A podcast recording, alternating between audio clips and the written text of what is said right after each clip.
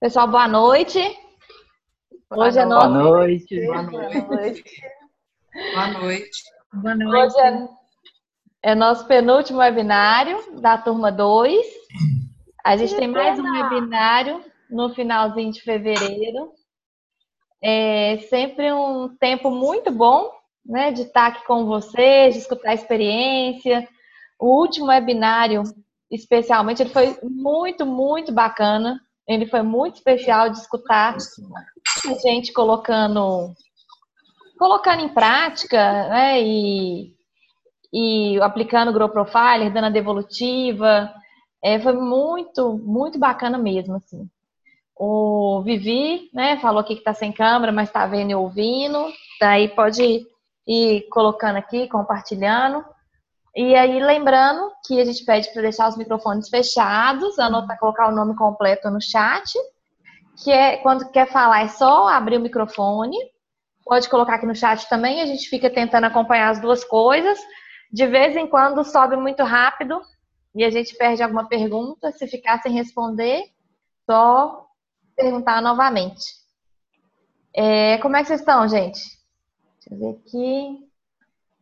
Márcia, Viviane, Michele, Arlando, Deroci, Nívia, Joaquim, Sandra, Marialba e Vivi, né, que é a outra Viviane. Tem duas Vivianes.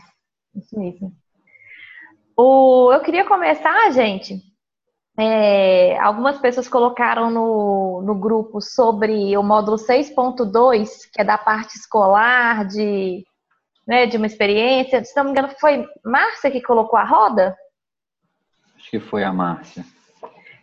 É, hoje eu queria que a gente falasse principalmente do módulo 6.1 e o 6.2. Se tiver alguma dúvida do 7, a gente vai tirar também. Se tiver alguma dúvida anterior, a gente também vai tirar. Mas o 7, eu considero que muita gente ainda não teve tempo né, de, de ver e de estudar direitinho. Queria dar o foco bem no 6.1 e 6.2. Mas primeiro eu queria ouvir a experiência de, né, da Márcia, que falou que atua em escola já há muito tempo e, e teve uma experiência bacana com 6.2. Queria ouvir um pouquinho da sua experiência e de quem mais já estudou 6.1, 6.2. Fica tranquilo, Sandra, vai no seu ritmo. É, se tiver dúvida do 4.1, você vai ver que o 4.1 tem muito a ver com esses módulos também.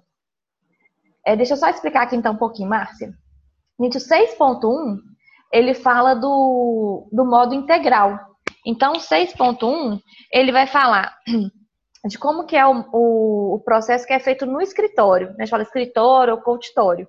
Que ele é feito de 10 sessões, como que é a primeira sessão, qual ferramenta usar, a segunda sessão, a sessão com os pais, então ele detalha isso tudo. E o 6.2, ele fala do modo escolar. O modo escolar, ele tem todo um modelo de negócios que é diferente.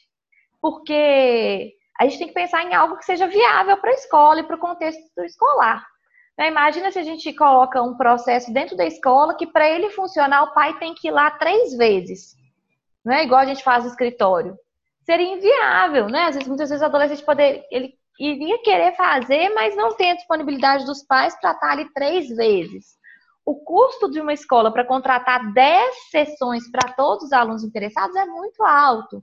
Então, a gente desenvolveu um outro modelo que é o modo escolar, que ele tem atendimentos individuais, mas ele tem toda uma estrutura diferenciada e que dá muito certo, atende às dores ali importantes da escola, faz trabalhos com professores, com pais e com os adolescentes. E, aí, nesse caso, é mais focado na parte acadêmica. Então, queria ouvir um pouquinho da experiência da Márcia, quem mais quiser colocar. Pode ser do 6.1, 6.2, do 4, do 5, né? Quem tiver alguma experiência assim disso.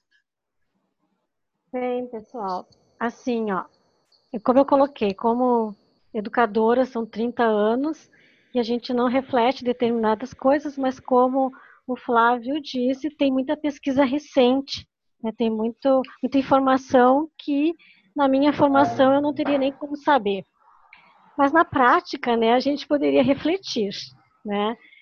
Então eu fiquei assim surpresa com todo aquele aquelas informações de, da curva de Ebbinghaus, esquecimento, nossa, Flávio, tu disse que ficou triste, eu também, porque eu estudo muito. eu estudo demais. E saber que a gente retém tão pouco, né?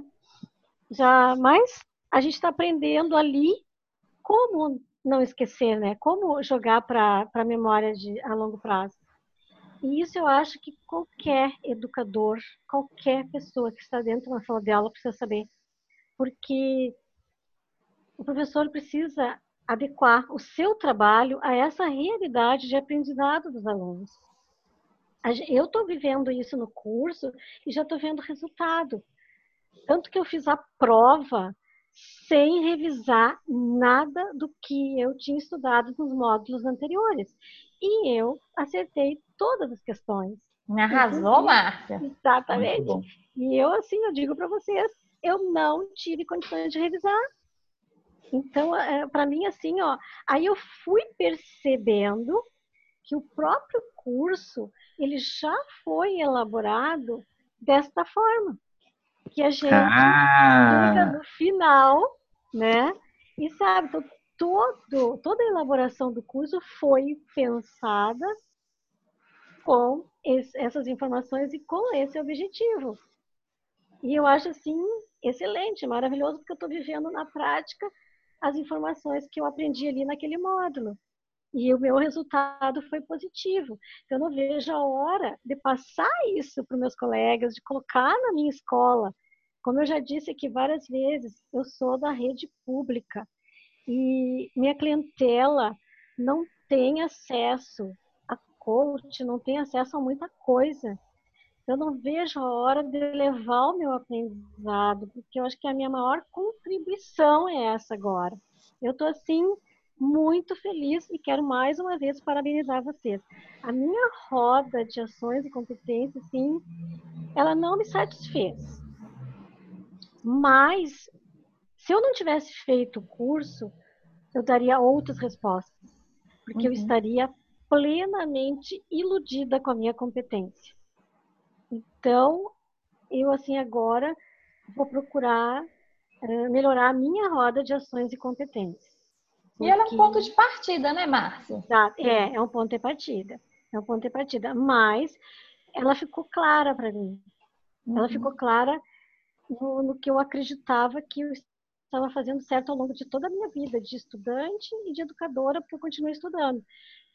E tem muita coisa que eu posso melhorar, tem muita coisa que eu posso introduzir. Os flashcards eu amei. Amei. Bom demais, né? tenho a mania de fazer resumo de tudo, né? Só que eu fazia resumos errados. Aqueles resumos imensos, quase jornal. Aí na hora de estudar, o que, que eu vou estudar? Eu quero colocar tudo na cabeça. Mas é assim, né? Tem muito aluno que faz o resumo é maior que a matéria. Exatamente, eu sempre fiz isso, né? Juntar o que está no livro, o que está no caderno, fazer, e o que é pior, como professora, eu usei deste recurso para colocar conteúdo para os meus alunos, porque sempre estava faltando alguma coisa, ou porque amanhã ou depois eles iam precisar. Eu sempre coloquei muito conteúdo para eles, sem observar a questão, por exemplo, da cobrança na prova, que hoje a gente não tem mais fixação em prova, né? Porque, nossa, graças a Deus a gente já está mudando muito e se faz mais trabalhos do que cobrança em provas mesmo. Na minha escola nós não temos mais nem nota numérica. Então, assim, mas mesmo assim a gente tem que a gente tem que evoluir o uhum. nossa, nosso trabalho. Que e bom, Márcia.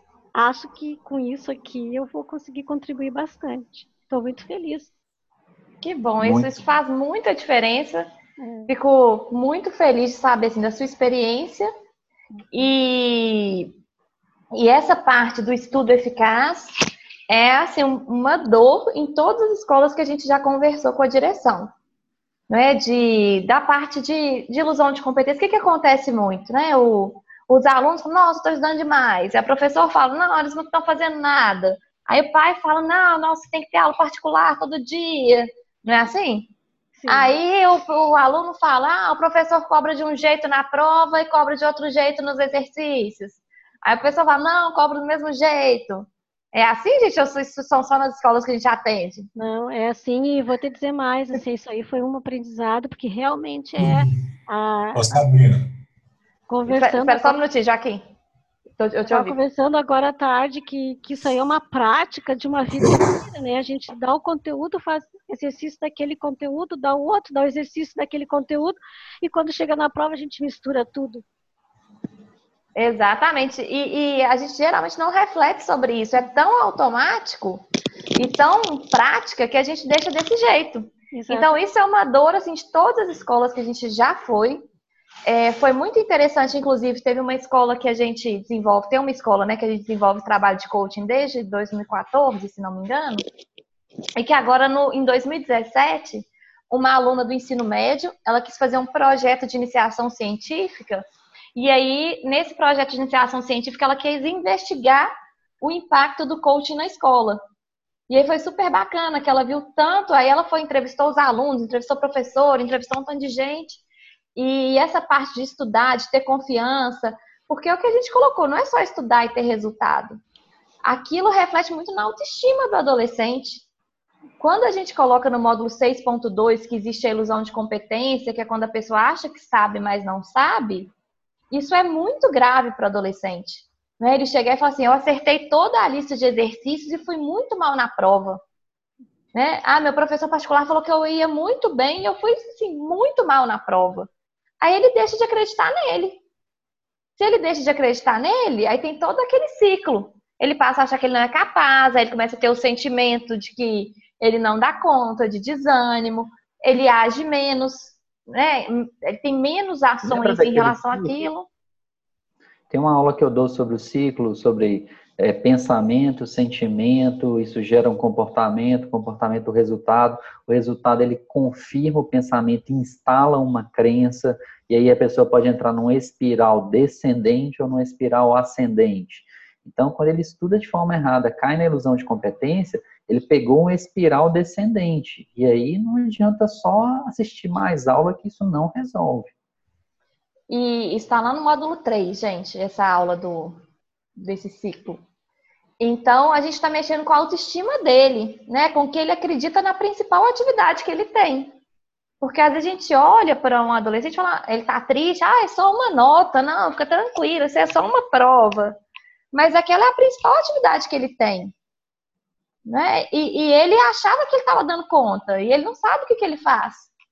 Então, a roda de ações e competências, Márcia, ela dá muita tranquilidade, mesmo hoje eu fiz uma primeira sessão, mesmo quando a roda, ela é, é as notas são todas ruins, assim, né? O gráfico fica pequenininho, a pessoa, ela dá uma tranquilidade, eu sei o que, que eu vou fazer.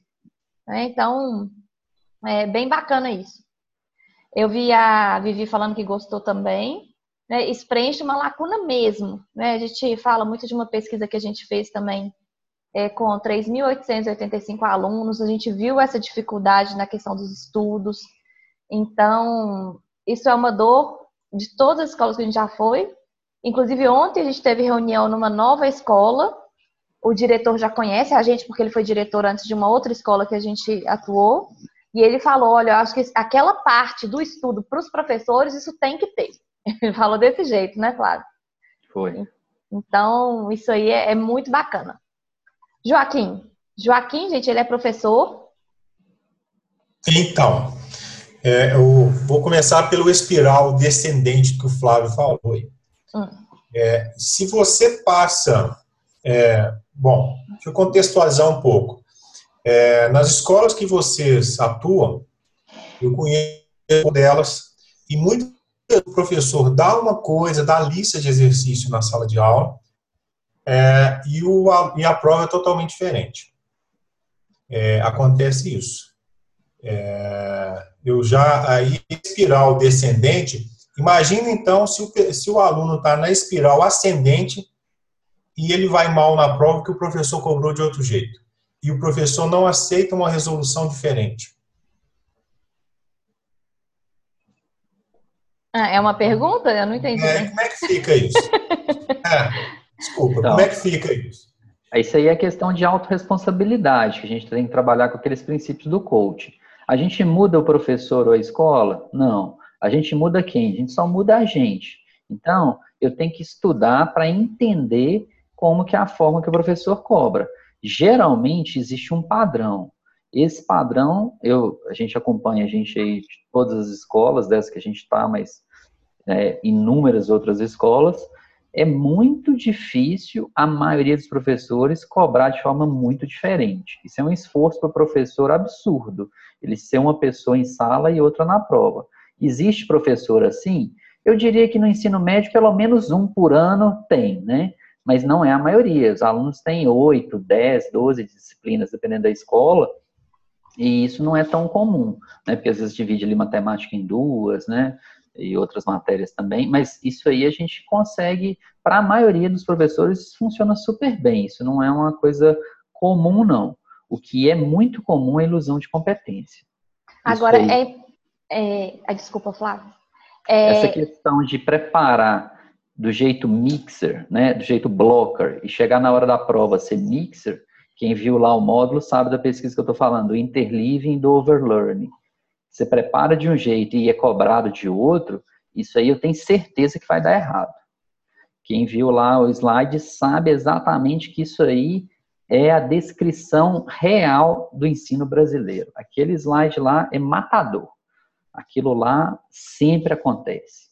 Na hora que eu apresento aquilo ali, a gente já fez formação, a Márcia foi falando, né? E é interessante a fala da Márcia, que a Márcia é educadora, é professora há 30 anos, é estudante também, né, há mais tempo, inclusive, e essa é a realidade de 99,9% dos professores.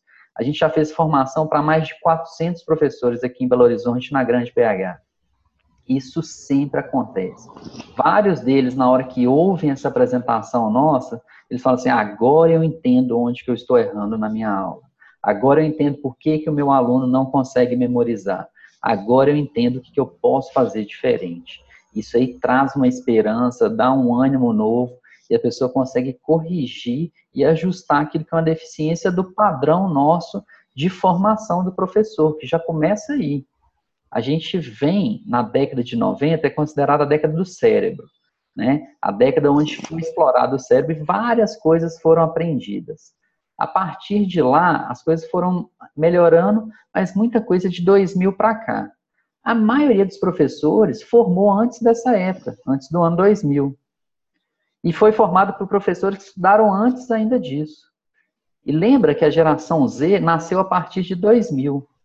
Se a gente teve uma formação antes de 2000 para uma geração que nem existia, como é que a gente está preparado para atender essa geração? A gente não está preparado, os professores não estão preparados e a gente não tem uma formação continuada com foco nisso.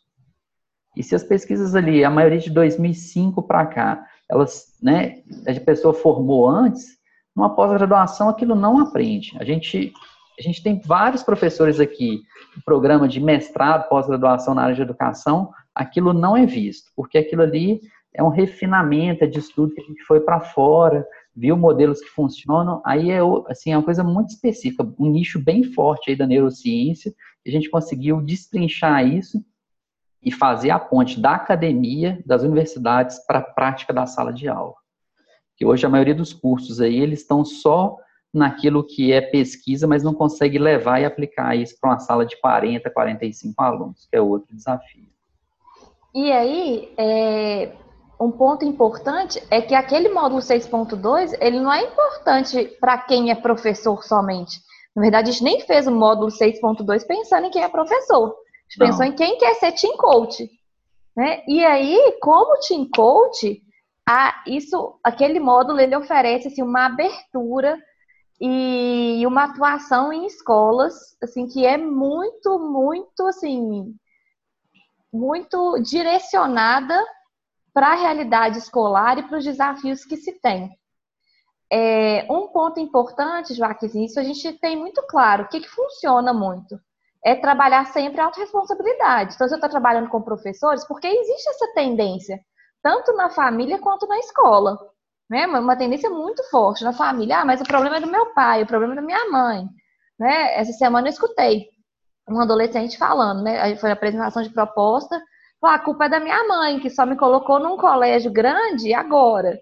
Né? Então, assim, a gente está sempre jogando a culpa ali. Ah, não, a culpa é dele que fez isso, isso e isso. E na escola existe uma tendência muito grande da, dos pais culpabilizarem os professores, os professores falarem que os alunos não estão estudando, os alunos falaram que os professores acham que só tem a matéria deles. Não é assim, gente? Né? Então, existe assim, um empurra-empurra que é muito forte. Então, Lembra a gente sempre. Que... Posso falar uma coisa sobre isso? Só, só um minutinho, que eu, que eu quero ouvir. Tá. É, e aí, o que, que acontece?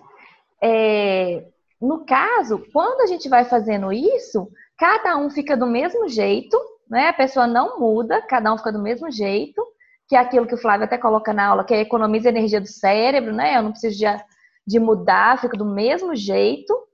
E, e aí um ponto importante é o seguinte, eu estou trabalhando como professor, aí a gente fala, ah, então a gente não vai negar, porque eu não conheço a realidade dele. Então, beleza. Apesar, né, do, vamos supor que ele falou que os alunos não estão aprendendo, não estão fazendo nada, que os pais não ensinam os meninos a estudar, que os meninos só ficam no celular. Já ouviram algo assim, gente? Uhum.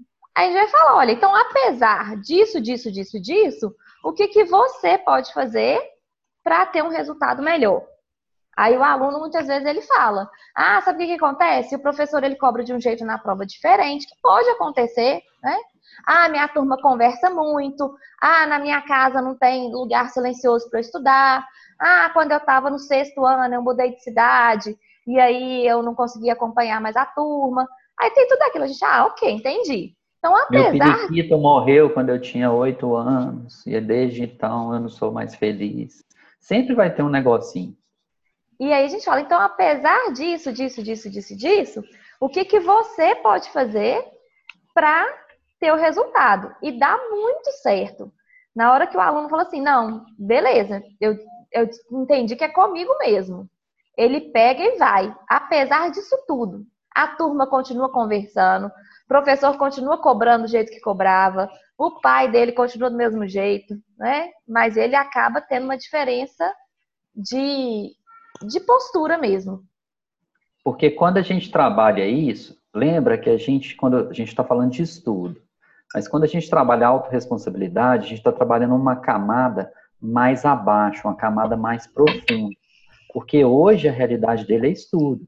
Mas na hora que ele estiver num casamento e numa empresa, ele vai poder ficar terceirizando a culpa, jogando isso para o outro? Não, ele tem que ter autorresponsabilidade e focar na solução. O que, que vai trazer solução? Sempre que eu terceirizo a culpa, eu economizo energia, meu cérebro ama isso, é minha tendência natural e é para eu tentar sobreviver mais, né, gastar menos energia. Mas isso não resolve as situações. Então é bem importante a gente ir nessa outra camada, que é a da autorresponsabilidade, para transformar isso na pessoa. Porque hoje eu estudo, na frente vão ser outras coisas. Então a gente já está preparando uma formação que ela é muito mais profunda do que só a próxima prova.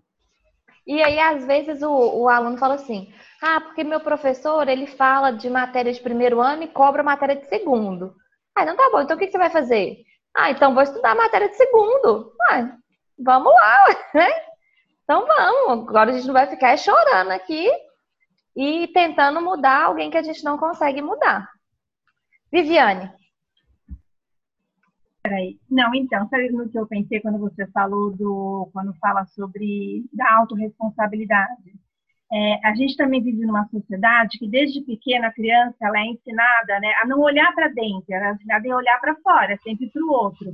Então, isso também gera uma, uma falta de autorresponsabilidade. Então, quando eu vi esse trabalho de autoconhecimento, né, que hoje as pessoas buscam bastante essa coisa de se autoconhecer, em todas as questões, até na questão de espiritualidade, eu acho que é super importante um trabalho, até depois eu quero fazer o Kids Coaching, porque é, é importante essa coisa da criança ter um conhecimento sobre si no decorrer da vida dela, porque ela vai chegar lá na frente muito mais segura, muito mais é, empática, é, diferente, né? Eu acho que a gente vive realmente numa sociedade que a gente não olha para dentro, a gente olha sempre para o outro, por isso que a gente responsabiliza o outro, né?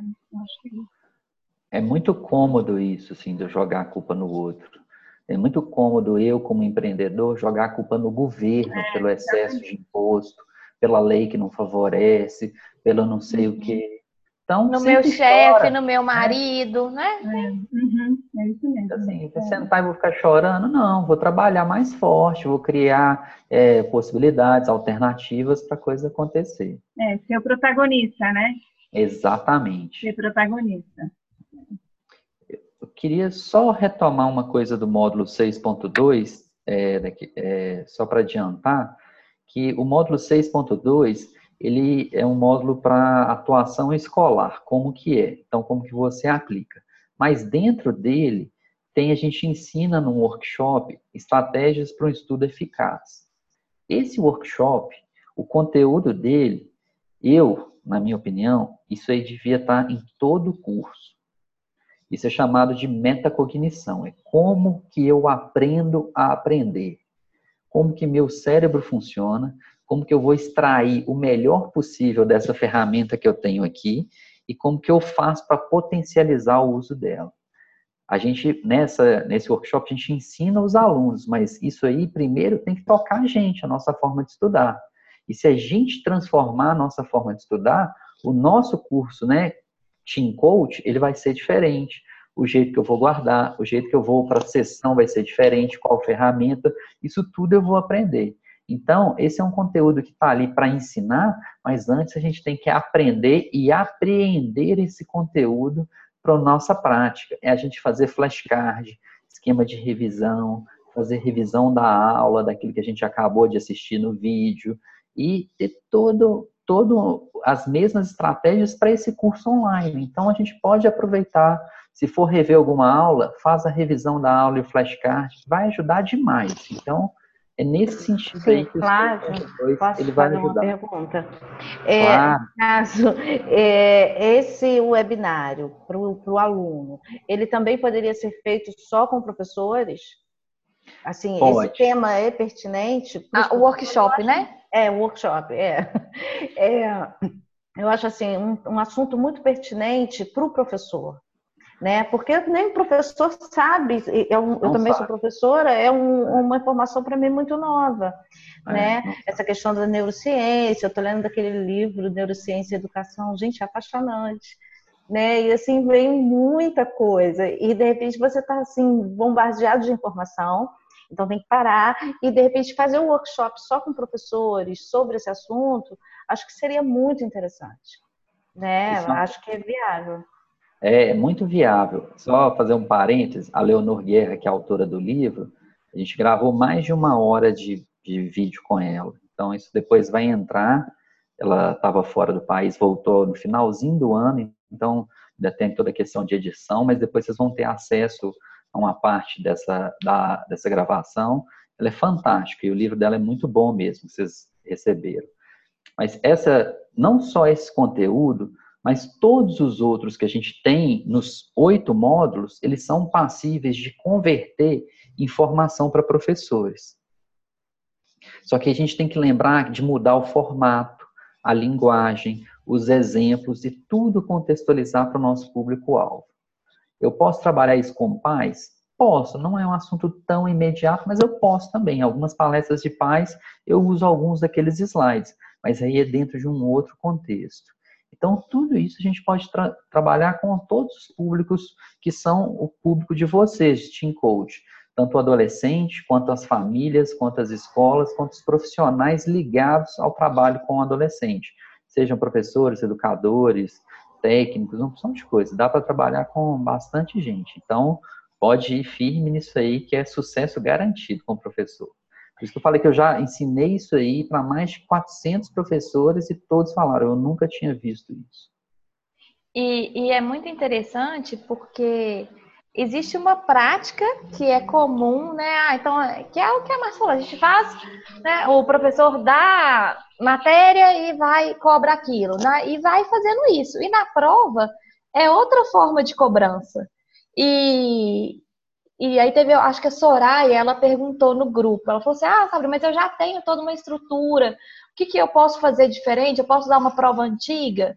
E aí é ajudar mesmo os professores a pensarem em soluções né, que estejam é, ali dentro do contexto deles e que já aproxime a forma de estudo, a forma de cobrança, que não gere ilusão de competência. E aí, quando a Soraya falou isso, eu até coloquei para ela que eu sou autora de material didático de uma editora é, daqui de Minas Gerais. E quando eu fiz esse material didático, eu levei as pesquisas e falei: olha só, seria bacana a gente misturar os conteúdos dos capítulos, né? Os exercícios do capítulo 8 com alguns do 7, né? Aí eles falaram: não, Sabrina, aqui a gente sempre fez desse outro jeito aqui, aqui a gente sempre faz desse jeito. Aí eu falei: ah, então tá bom, né? Assim, já tinha sido, já tinha sido contratada antes, né? De saber disso, já tinha assinado contrato antes. Né? Depois que eu descobri, falei, então tá bom.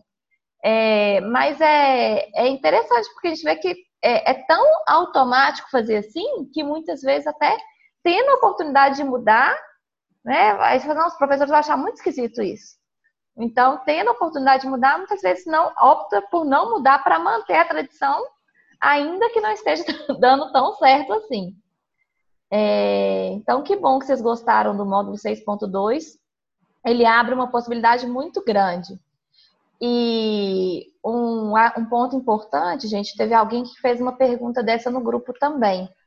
É, a gente não, não orienta, não recomenda juntar em uma mesma palestra pais e professores. São públicos muito diferentes. Então, é, pode até ser do mesmo tema. A gente mesmo já fez é, uma palestra com aquele assunto para falar assim, como ajudar meu filho a estudar melhor. Então, já fez com aquele assunto para pais, já fez com aquele assunto para professores. Mas o, a abordagem, os exemplos e são diferentes. Então, a gente sempre ter claro, olha, é esse público que eu vou atuar, então vou de forma bem, bem específica nele. Janaína, quer falar? Tudo bom, Sabrina? É o primeiro webinário que estou participando. É, foi eu que fiz essa pergunta sobre a palestra na escola, na época, e logo eu entrei no módulo 4 e foi muito esclarecedor, assim, realmente você vê é, é inviável misturar pais, professores, né, numa mesma palestra, numa mesma reunião, é, são assuntos, caminhos é, divergentes, né? Vai dar e... confusão. Resumindo, vai dar confusão na reunião. É. Não vai ficar jogando a culpa para o outro. E tem muita e tem muito conteúdo para ser trabalhado com o professor. Eu fui vendo conforme eu não tinha ainda entrado nesse campo do, do professor. Eu sou psicóloga. Eu não tenho experiência nenhuma dentro da escola. É, meu público é adolescente e adulto e o Team Coach eu quero justamente para entrar com tudo no universo do adolescente. Né? Mas, obviamente, a escola ela é um, uma passagem né, para chegar até o, o, adolescente. E pensando em palestras, foi aonde eu questionei. E, e depois, quando eu estudei mais especificamente, hoje eu finalizei o módulo 4, foi quando eu vi que tem muito conteúdo a ser trabalhado mas separadamente, né? Cada um no seu quadrado mesmo. E que às vezes se juntar você não tem oportunidade, vai falar linguagens diferentes, né? É, colocando os pais junto dos professores. É, eu gostei muito dessa do, do que eu estudei hoje, que é tecnologia e tecnologia e educação, né? Com o Rafael, né? Do Isso. do prova. Isso. Gente, que, que desafio é esse do momento atual que a gente está vivendo? Né? Porque mesmo na clínica, eu sinto muito as mães chegando e reclamando intensamente que o filho só fica dentro do quarto, ele não sai do celular. E essa questão do limite, né? Eu, então, assim, assim como os pais têm essa dificuldade na, em casa, os professores têm na escola, como eu não trabalho em escola, eu não sei. Vocês é que vão me esclarecer, é muita ignorância, mas assim, eu não sei. É, pode usar celular na sala de aula, assim, o aluno ele fica, ele, ele, como que é isso? Vocês vão saber me dizer, porque eu, eu realmente não sei, né? Então tem uma, tem uma regra muito é, firme com com, os alunos e que eles respeitam? Como que é essa Eu acho que depende de cada escola isso, né? Depende de cada escola. A minha não é permitido, por exemplo, a menos que o professor tenha um trabalho pedagógico que envolva o celular, aí sim, mas o uso para divertimento, para acompanhar redes sociais, isso aí não é permitido, não. E os alunos sabem respeitar isso assim perfeitamente ou é um desafio esse saber? É um grande desafio. Não, é um grande é, desafio. Exatamente, concordo com a Márcia. É, concordo com a Márcia. É um grande desafio. É, você fala não e quando você vê ele está lá com o celular embaixo da mesa, é realmente complicado. Isso tudo, Janaína, assim, varia muito de escola para escola, assim, de abordagem. A gente já teve escola que a gente foi, que falava assim, ah, é proibido, o professor vai avisar o aluno e na segunda vez ele vai recolher o celular e o pai tem que ir na escola buscar com o supervisor. Aí o supervisor já não aguentava mais ficar entregando celular. Entregando celular para pai. Aí fala, ah, não, então fala para guardar e depois tira da sala. Aí tem escola que já fala, ah, não, faz mais uma vista grossa mesmo para esse negócio, né? Quem está interessado foca e aí tem, tem diversas abordagens. Mas tem, tem, muito mais a ver com a linha ali, com a idade também, né? À medida que é, a idade vai avançando, há uma tendência a flexibilizar isso, ou e tem professores que estão integrando isso na sala de aula. Aí usa como ferramenta e não como competição, o celular e as outras mídias. Então, depende, a gente tem escola que uma parte das aulas é usado o computador, notebook ou tablet. Então, aí já é escola mais de ponta, de inovação, mas a gente sabe que isso não é a realidade do Brasil, de forma geral. Mas, de forma geral, a regra seria não utilizar, para não ter uma competição de atenção. Mas essa questão da competição de atenção, a gente trabalha isso mais lá no módulo 2 e no módulo 3 também. Quando a gente vai trabalhar ali as, as forças de caráter, porque quando a pessoa ela consegue abrir mão de um prazer imediato para um benefício futuro maior, de novo a gente está indo numa camada mais profunda. Pode ser o celular, mas pode ser o Netflix, mas pode ser a droga, por exemplo. Embora a gente não trabalhe com a questão aí de dependência química. Uhum. Eu consegui abrir mão de algo que me dê muito prazer agora para um benefício futuro que seja maior do que esse agora. Então, ao invés de ficar, que hoje o desafio é celular, daqui a um ano ou dois vai ser outro aparelho, ou vai ter uma outra moda, mas a gente continua trabalhando com os princípios que são anteriores e vão dar sustentação para qualquer uma dessas inovações ou que vier pela frente. Então, a gente voltar ali no módulo 2, no módulo 3 e ter isso bem atento, que isso vai ajudar muita gente. Essa é a força de caráter ali do autocontrole. Então, se eu tenho autocontrole, eu consigo abrir mão de estar com o celular na hora da aula. Então vamos lembrar disso, ao invés de a gente ficar na regra, no, a gente vai para o princípio, que ele é anterior e ele é mais profundo. E a gente consegue ajudar. Aí eu vou aplicar o autocontrole e, a e como que eu concretizo isso para o pai é de um jeito, para o professor é de outro, e para o próprio aluno também é de outra forma.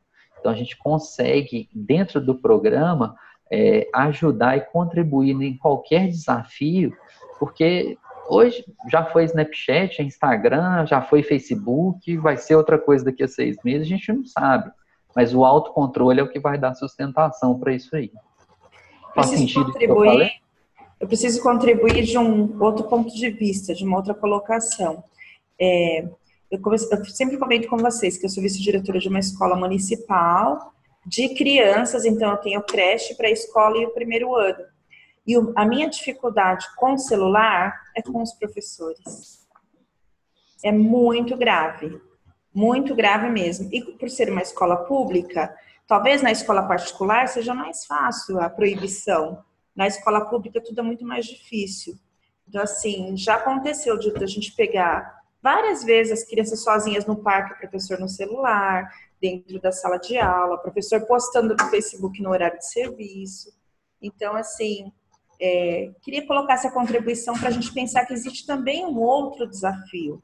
Não sei se no ensino médio ou no terceiro ano isso é tão comum, Mas no meu caso, na escola pública, isso é muito comum. Professores, os professores, todos os funcionários. O pessoal da limpeza às vezes trabalha com a vassoura e o celular na mão. Então, por mais que a gente tenha aquele trabalho de conscientização, talvez seja uma outra forma, uma outra maneira da gente pensar também, inclusive voltado para os educadores, essa visão, né? Só a conscientização de falar, pelo menos não tem surtido efeito nesse tempo todo que eu tenho tentado. Entendi. Excelente contribuição, não é? De outro ponto de vista também. E, mas eu acho que o ponto importante é, é a gente também não ver se, ah, o celular, que daquela aula, né, do Rafael, é que se a gente uhum. começa a colocar o celular como um grande problema, como um inimigo, a gente perde isso porque ele está no dia a dia. Agora, o que, que a gente pode fazer? Ah, não, aí é trabalhar o autocontrole, seja do professor, seja do pai, seja nosso, né? seja da criança, do adolescente que é exatamente ter essa clareza. Não, vou abrir mão disso aqui agora, porque eu tenho algo que me dá menos prazer nesse momento, mas que é importante para mim. Então, essa questão é, ela é anterior, né? E contempla vários, né? Tanto do professor até o, o adolescente e a criança. É, Janaína, você viu a palestra é, Educar para Autonomia, que eu até tinha te falado na mensagem? Vi, vi sim, vi sim. É, não era bem o que eu estava pretendendo, porque eu estava com já algo projetado na minha mente, mas aí na hora que você vem já com algo pronto, eu, opa, não vou recusar, né? já está prontinho.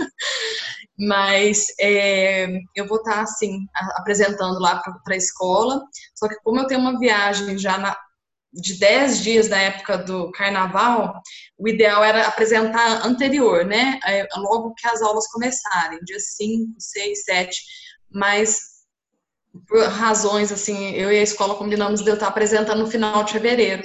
Então, aquela palestra eu vou estar apresentando e já falando um pouco aí desse trabalho, de, coaching também, levando mais conhecimento, capacitação para professores, porque é, hoje, nessa finalização do módulo 4, eu fechei assim ele com esse pensamento de que antes eu estava bem focada no adolescente, agora eu fiquei com muita atenção em cima do educador.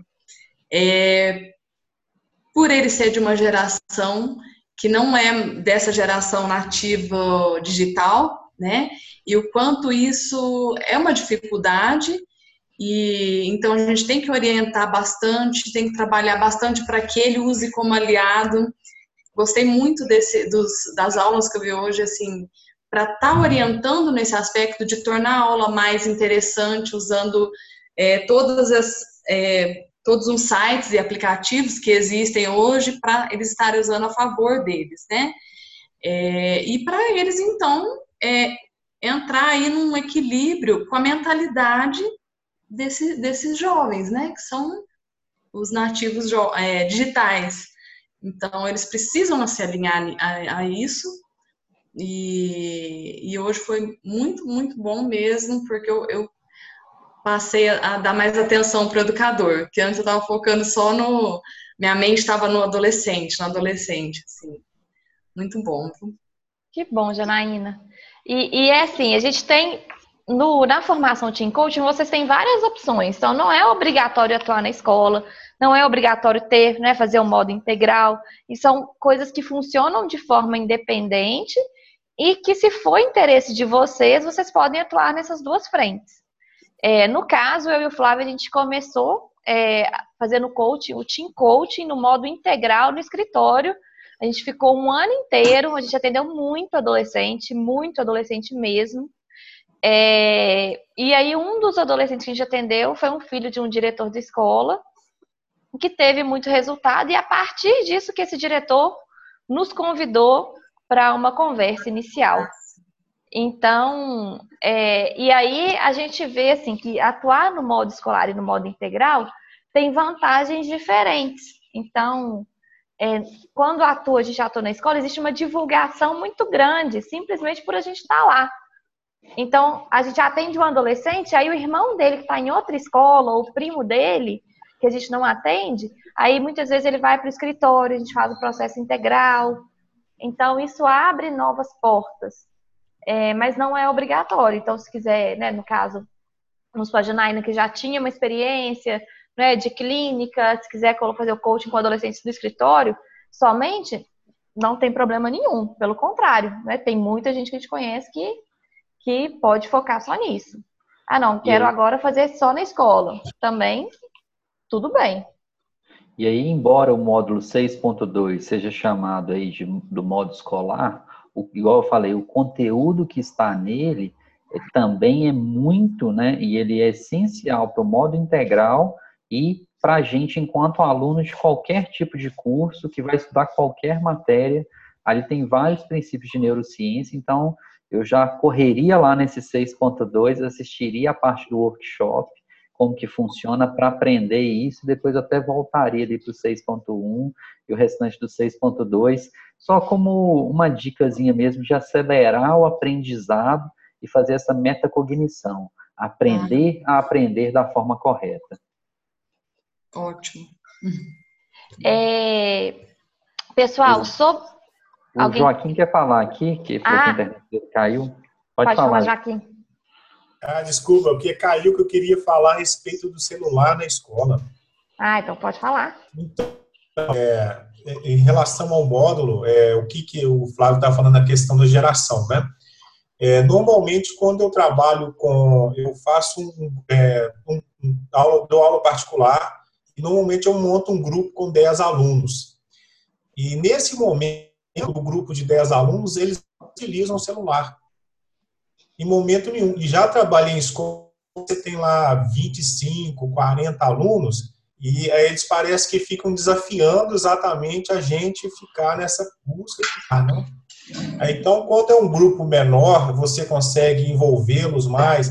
Eu também utilizo a questão da, das tecnologias aí também, uso tablet, faço pra, peço para pesquisar no, nos, nos sites do YouTube a respeito de aulas também daquele e, e muito a que eles possam até gravar alguns vídeos para ensinar os próprios colegas também.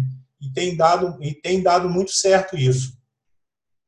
Aí eu não sei se ficou fora um pouquinho do contexto que caiu aqui, aí eu fiquei sem saber se está fora do contexto aí, que eu queria falar na hora, caiu justamente. Não, estava no mesmo assunto ainda, Joaquim. E, e, aí você vê a dinâmica do é. Joaquim, como que ele usa aquilo que o adolescente entende como divertido, que é ser um youtuber, né? Gravar vídeo para o YouTube, alguns gostam, como que eu uso esse recurso para o aprendizado, que é o caso dele, para dar uma aula para outros.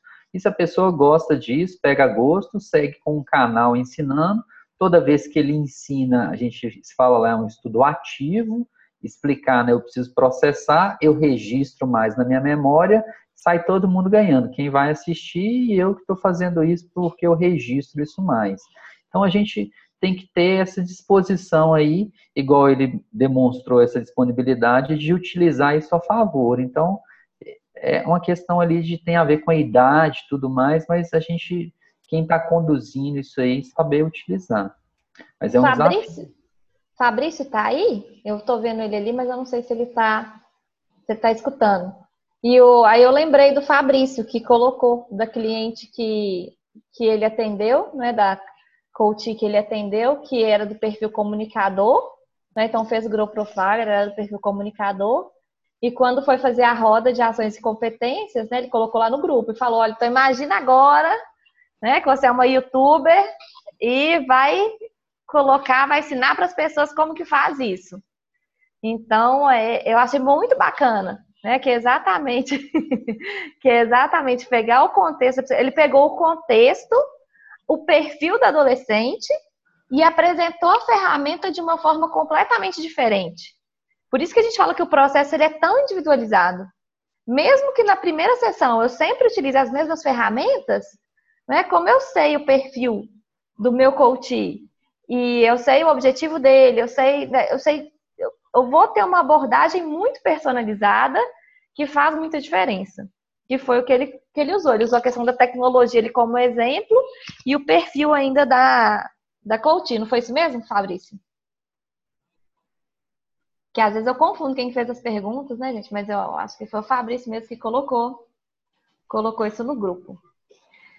É, Ali foi isso mesmo. Inclusive, eu e o Flávio, a gente ficou rindo bastante quando o Fabrício colocou o caso dele no grupo, né? Aí ele falou que aí a mãe falou isso, a filha falou isso, aí a mãe foi, falou o negócio, eles discordaram.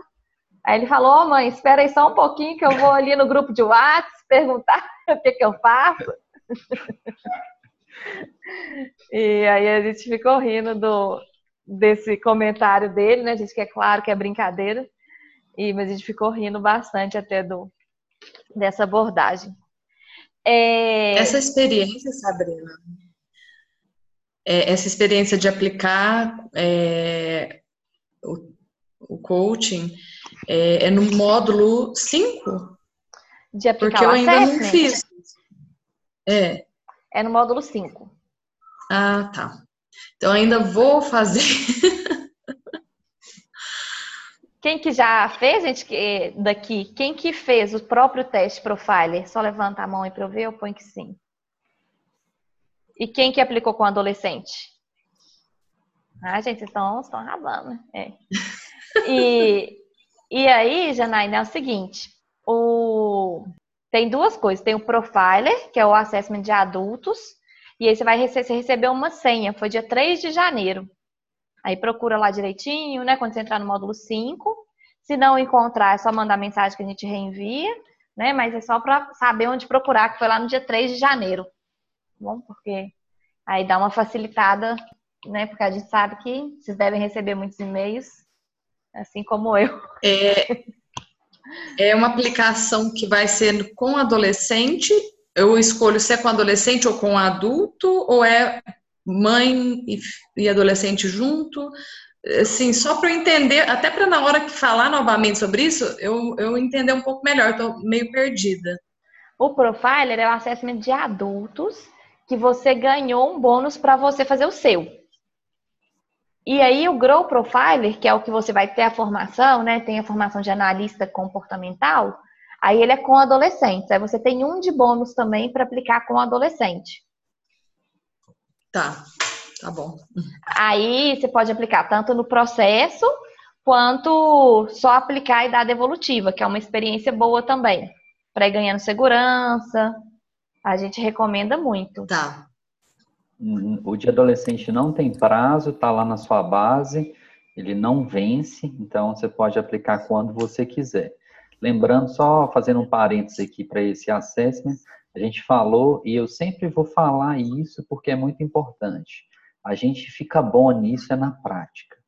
Você pode estudar, estudar, estudar, estudar, estudar, estudar, estudar, estudar, estudar, mas na hora que praticar, aplica pelo menos um 5 ali. Um 5 pode ser filho, sobrinho, amigo, vizinho, tudo. Aplica em cinco adolescentes. Depois você vai ver uma desenvoltura nisso. Você começa a ganhar confiança, a coisa vai encaixando, o discurso vai encaixando, o resultado você consegue apresentar ele melhor. Então, vamos para a prática, que é a prática que vai te dar consistência daquilo que você pode desenvolver com o Grow Profiler. Estou falando isso para todos os alunos, eu falei isso no último, no penúltimo webinário, no último webinário estou falando de novo, porque isso é super importante. Então, Tá. Vamos para a prática, que é isso que faz diferença. Certinho.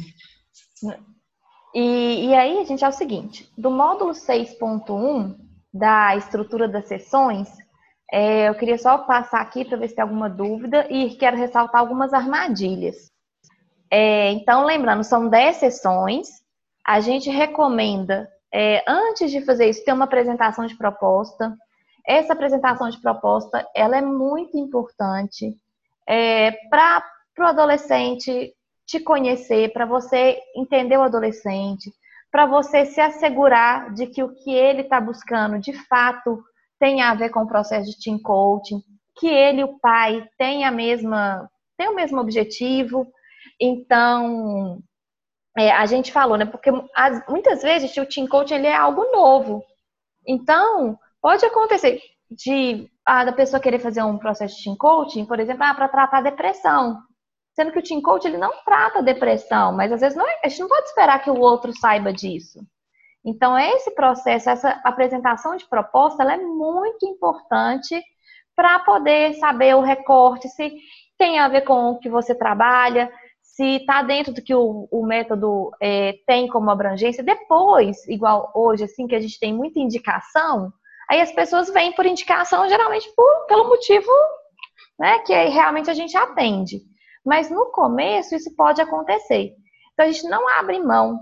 E muitas vezes a pessoa manda mensagem, um adolescente, o pai, fala, não, mas eu quero fazer, não tem como eu começar de uma vez? A gente fala assim, não, ainda não. Olha, vai ser um prazer te receber no escritório, entender sua situação. A gente recomenda não cobrar por essa apresentação de proposta. E a taxa de conversão que a gente tem nessa apresentação de proposta, ela é acima de 95%. Né? Então, das pessoas que vão lá, dos adolescentes que vão lá, que a gente coloca na mão do adolescente, fala, olha, a gente só vai fazer se o adolescente, a gente fala o nome dele, né? Se a a Sandra, né? A Dila, se você quiser, você que vai decidir aqui se você vai ou não fazer o processo. Então, essa apresentação de proposta, ela é muito importante. E, e, nessa, e nessa apresentação de proposta, a gente passa as informações, passa os valores, explica como que são as decisões, a participação dos pais em qual que vai ser, a presença do Grow Profiler, isso tudo a gente vai gerando valor. Muitas vezes os pais enxergam isso como sendo também para um outro filho, para um sobrinho. Então a gente acaba fazendo uma divulgação não só para quem está ali, mas essa divulgação indireta também que eles vão comentar isso com outra pessoa. Então a gente orienta bem dessa forma, é o jeito que a gente faz, é o jeito que a gente tem feito aí nos últimos cinco anos e dá muito resultado. Então, quem quiser já pegar nessa linha aí, começa a apresentação, apresentação de proposta vai funcionar igual tudo aqui no curso. Coloca em prática, apresenta uma, pensa sobre o que foi bom, o que não foi bom, ajusta isso no discurso, tenha também uma proposta impressa, escrita, colocando como que seria, os horários que você tem disponível. Hoje a gente tem a agenda nossa de segunda a sábado, então o dia que a pessoa quiser a gente faz. Mas tem gente que vai começar ali com terça e quintas, né, um dia na semana. Coloca isso tudo, já deixa claro, porque a gente fala que o conceito de frustração é a falta de ajuste de expectativa. As pessoas se frustram se a expectativa não estiver ajustada. Então, se o pai vai lá esperando que vai é que o filho né, vai lá para organizar, é, para aprender alguma coisa sobre conteúdo de escola, ele vai se frustrar, porque a gente não trabalha um conteúdo acadêmico ali, física, química, matemática. A gente ajuda a pessoa a se organizar, a estudar, a desenvolver outras questões relacionadas à escola e fora da escola também. Né? Peguei o exemplo escola, assim, de uma questão acadêmica, é só para a gente ajustar essa expectativa. Igual a Sabrina falou, ah, tá, ele tem depressão, tem déficit de atenção, não está sendo medicado, o processo de coaching vai ajudar? A gente fala, não. Primeiro tem que ajustar a questão de alguma disfunção ou patologia para depois ser um cliente de coach. Então, isso tudo a gente ajusta para não ter frustração. Então é super importante essa apresentação de proposta. A gente não abre mão dela e recomenda que dentro do método, vocês também, todos os alunos, não abram mão disso. E, e, é muito, o pai sente muita confiança, sabe, assim, de falar assim, olha, vamos lá conversar, vai lá, a gente vai conversar, é sem custo, vai ser um prazer te receber, vai ser um prazer entender melhor os desafios. O pai sente muita confiança quando a gente fala isso né? Porque é, é, o que ele quer geralmente, né? É um serviço que ele não conhece. Então ele quer ir lá e quer conhecer e, e isso fica muito muito simpático assim, né? A pessoa assim é. se abre muito. E o pessoal até desconfia muito assim, porque geralmente quando fala para ir sem custo, acha que vai ter uma pegadinha, né? Vai ter alguma coisa, vai ter uma cobrança, vai empurrar a venda de alguma coisa. Não tem pegadinha assim, se a pessoa quiser fechar, ela fecha, se ela não quiser fechar, ela não fecha. Se eu achar que a pessoa não quer, eu não fecho com ela, porque ela tem que querer, eu tenho que querer um cliente que ele queira engajar no processo. Se ele não engajar, ele não dá resultado e isso não é bom para ninguém, nem para mim, nem para ele. Então a gente tem que ter essa expectativa também de ver se o cliente está no ponto de mudança. Se ele não tiver prontidão para mudança, Se a gente sentir que ele está ali por pressão do pai, da mãe, uma chantagem, alguma coisa assim, não é momento de fazer team coach com ele. Então a gente não entra nessa aí e a gente consegue perceber isso conversando. É muito bom. Sandra.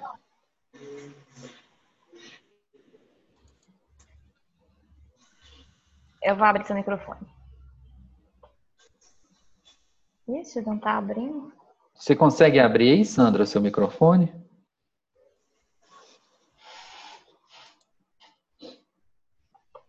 É, pra gente aqui não tá saindo som, não. E eu não tô também... conseguindo abrir seu microfone. É, acho que todo mundo a gente consegue aqui, então vou pedir para você digitar ou tem uma forma aí de, de abrir o microfone. Fica no cantinho de baixo, se, no meu, né? Não sei se você tá, tá do mesmo jeito. É, mas eu quero te escutar, viu, Sandra? Então, se a gente não puder. Ah, aí, ó. Muito bom. É, eu queria só compartilhar, estão ouvindo?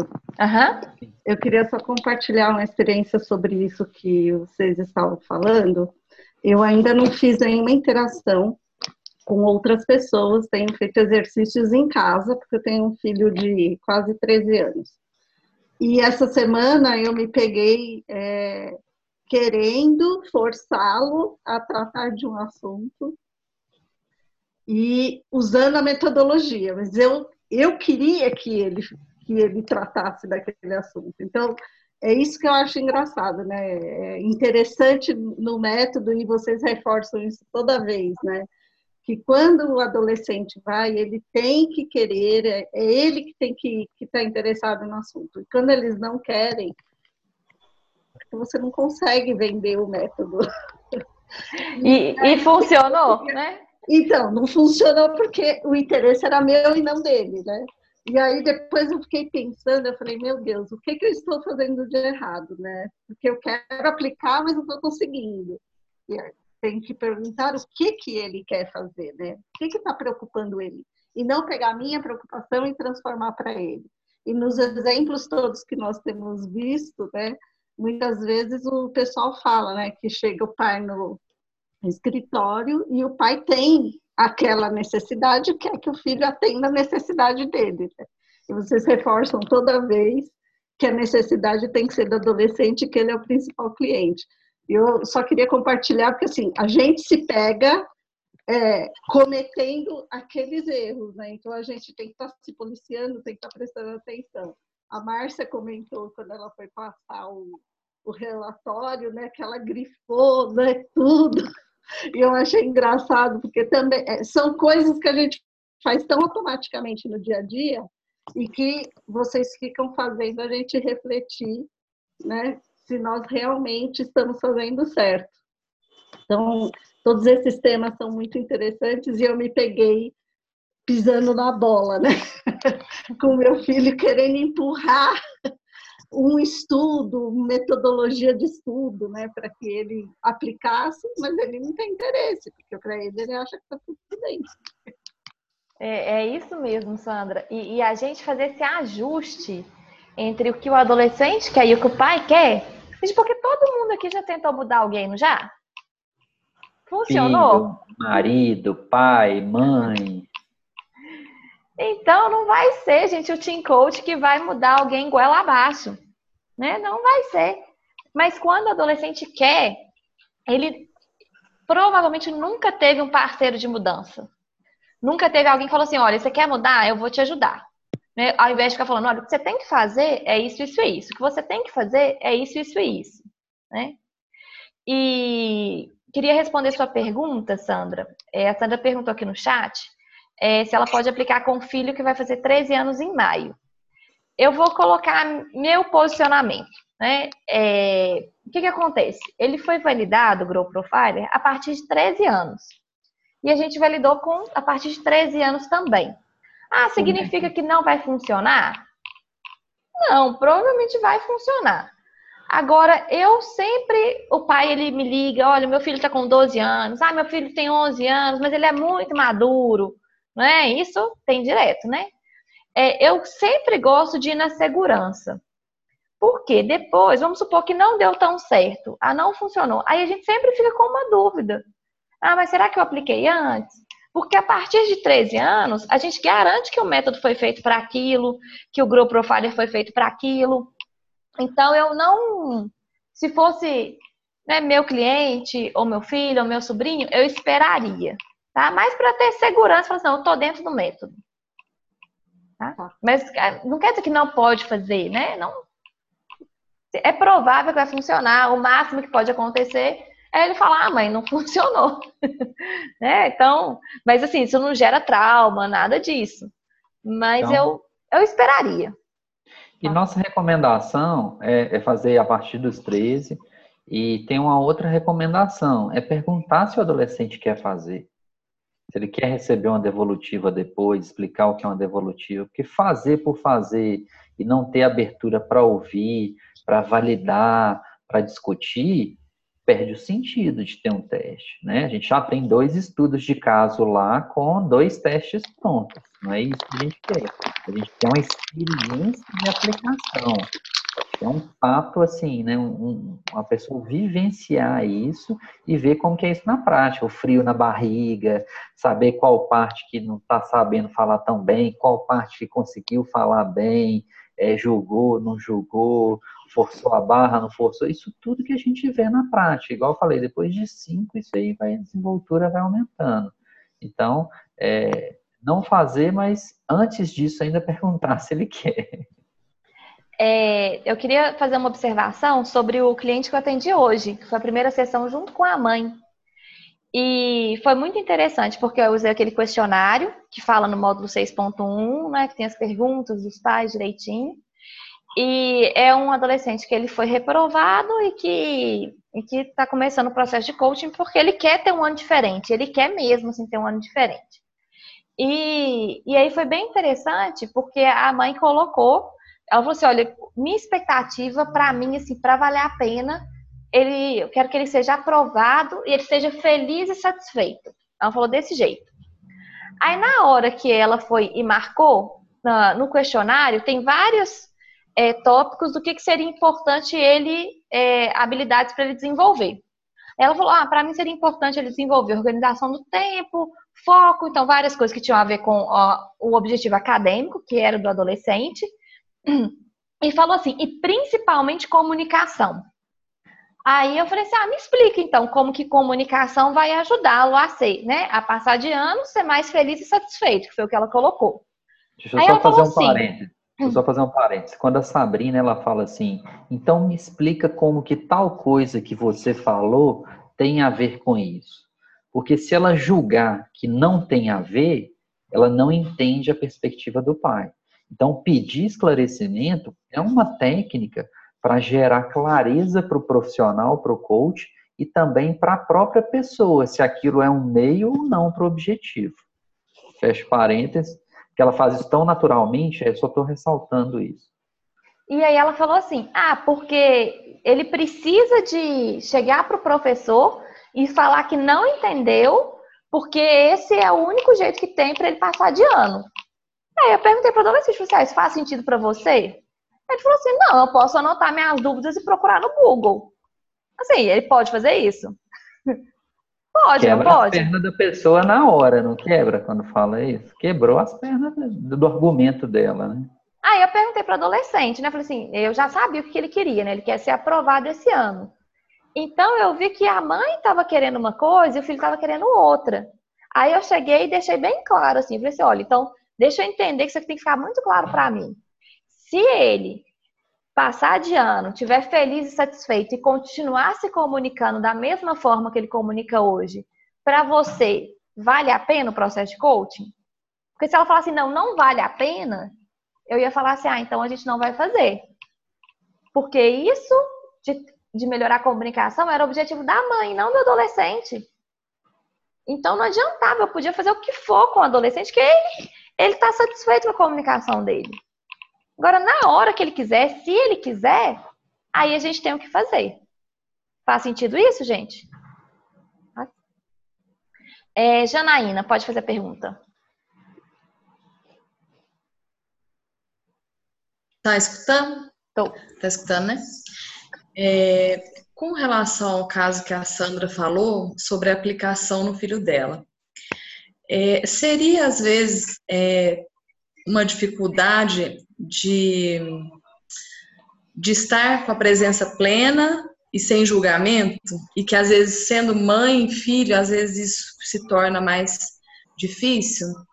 É, no caso dela, porque como ela colocou essa dificuldade, né, eu fiquei aqui pensativa, e se talvez seria por ser mãe, às vezes não ter conseguido se colocar de uma forma, com essa presença plena e sem julgamentos que diz na técnica de intercorporeidade, né? Intercor intercorporeidade. Que, é, então, na hora que a Sandra falou, me veio isso, me veio essa questão, Sandra.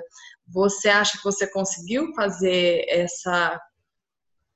estar presente de forma plena e sem julgamentos com seu filho? É, a Sandra ela não estava fazendo processo de team coaching, né? Posso?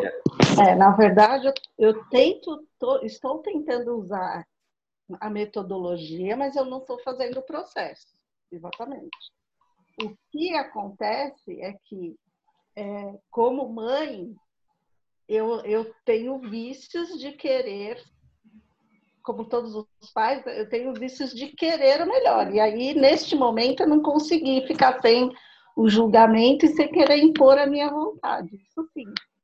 Então, é um exercício que está sendo de comunicação mesmo com meu filho, de melhora de relacionamento, porque em alguns momentos isso parece ser muito fácil, e em outros, que o assunto é, acho que mais delicado para mim, eu tenho o vício bem forte, né? Então, eu, depois eu até consigo perceber, mas na hora ele vai tão natural que eu não percebo.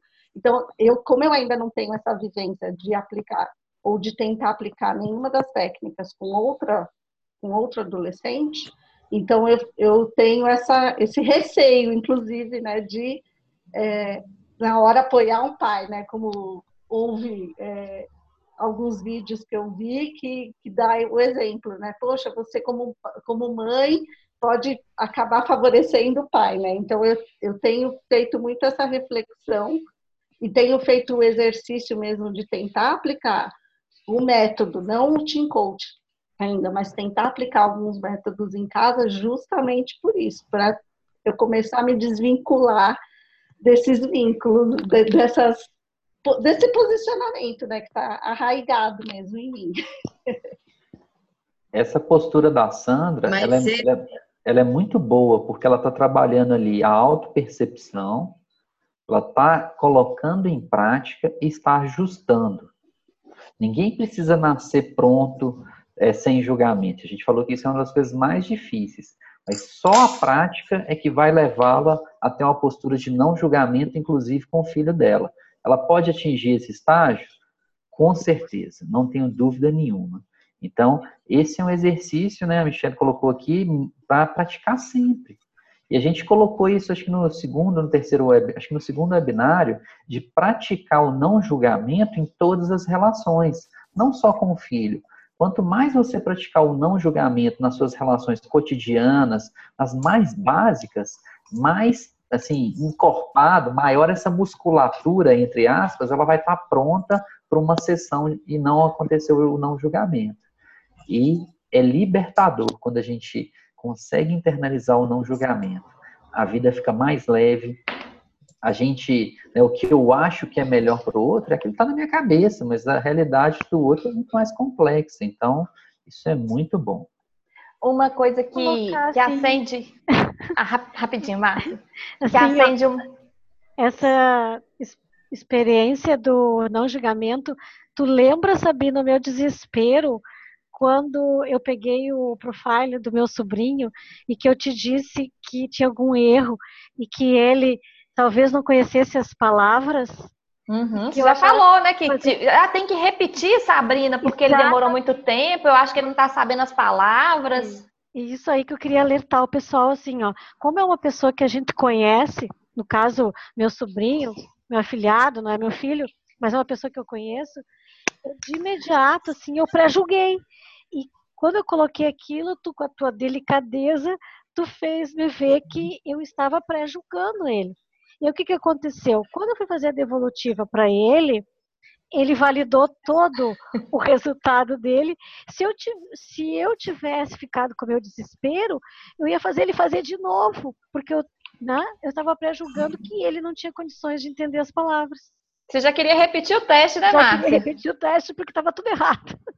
Então a gente sabe, quando é, quando é pessoa da gente, muito próxima, a gente corre esse risco sim. Temos Deixa eu só retomar a Márcia foi, e é, enquanto ele estava preenchendo ainda, ela, ah, Sabrina, ele está preenchendo, nossa, mas ele está demorando muito tempo, né? Ele está preenchendo, e a Márcia lá no celular, lá no grupo, né, gente? Nossa, ele está demorando muito tempo, ah, nossa, estou preocupada. Aí depois ela já falou, ah, ele demorou muito tempo, acho que vai ter que repetir, porque ele não, acho que ele não está sabendo as palavras.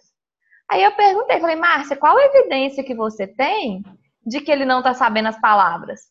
Aí ela falou, falou assim, ah, ele me perguntou o que, que era extrovertido. Eu falei, ah, então se ele não tivesse sabendo, ele ia perguntar. E aí foi, fez o teste, concluiu, deu a devolutiva, validou, estava tudo certinho. Né? Mas a gente muitas vezes vai pensando, ah, fulano aconteceu isso, aconteceu tal coisa. Muito boa sua lembrança, Márcia. E toda vez que a gente foi nesse sentido, assim, de querer julgar ou pré-julgar, a gente quebrou a cara.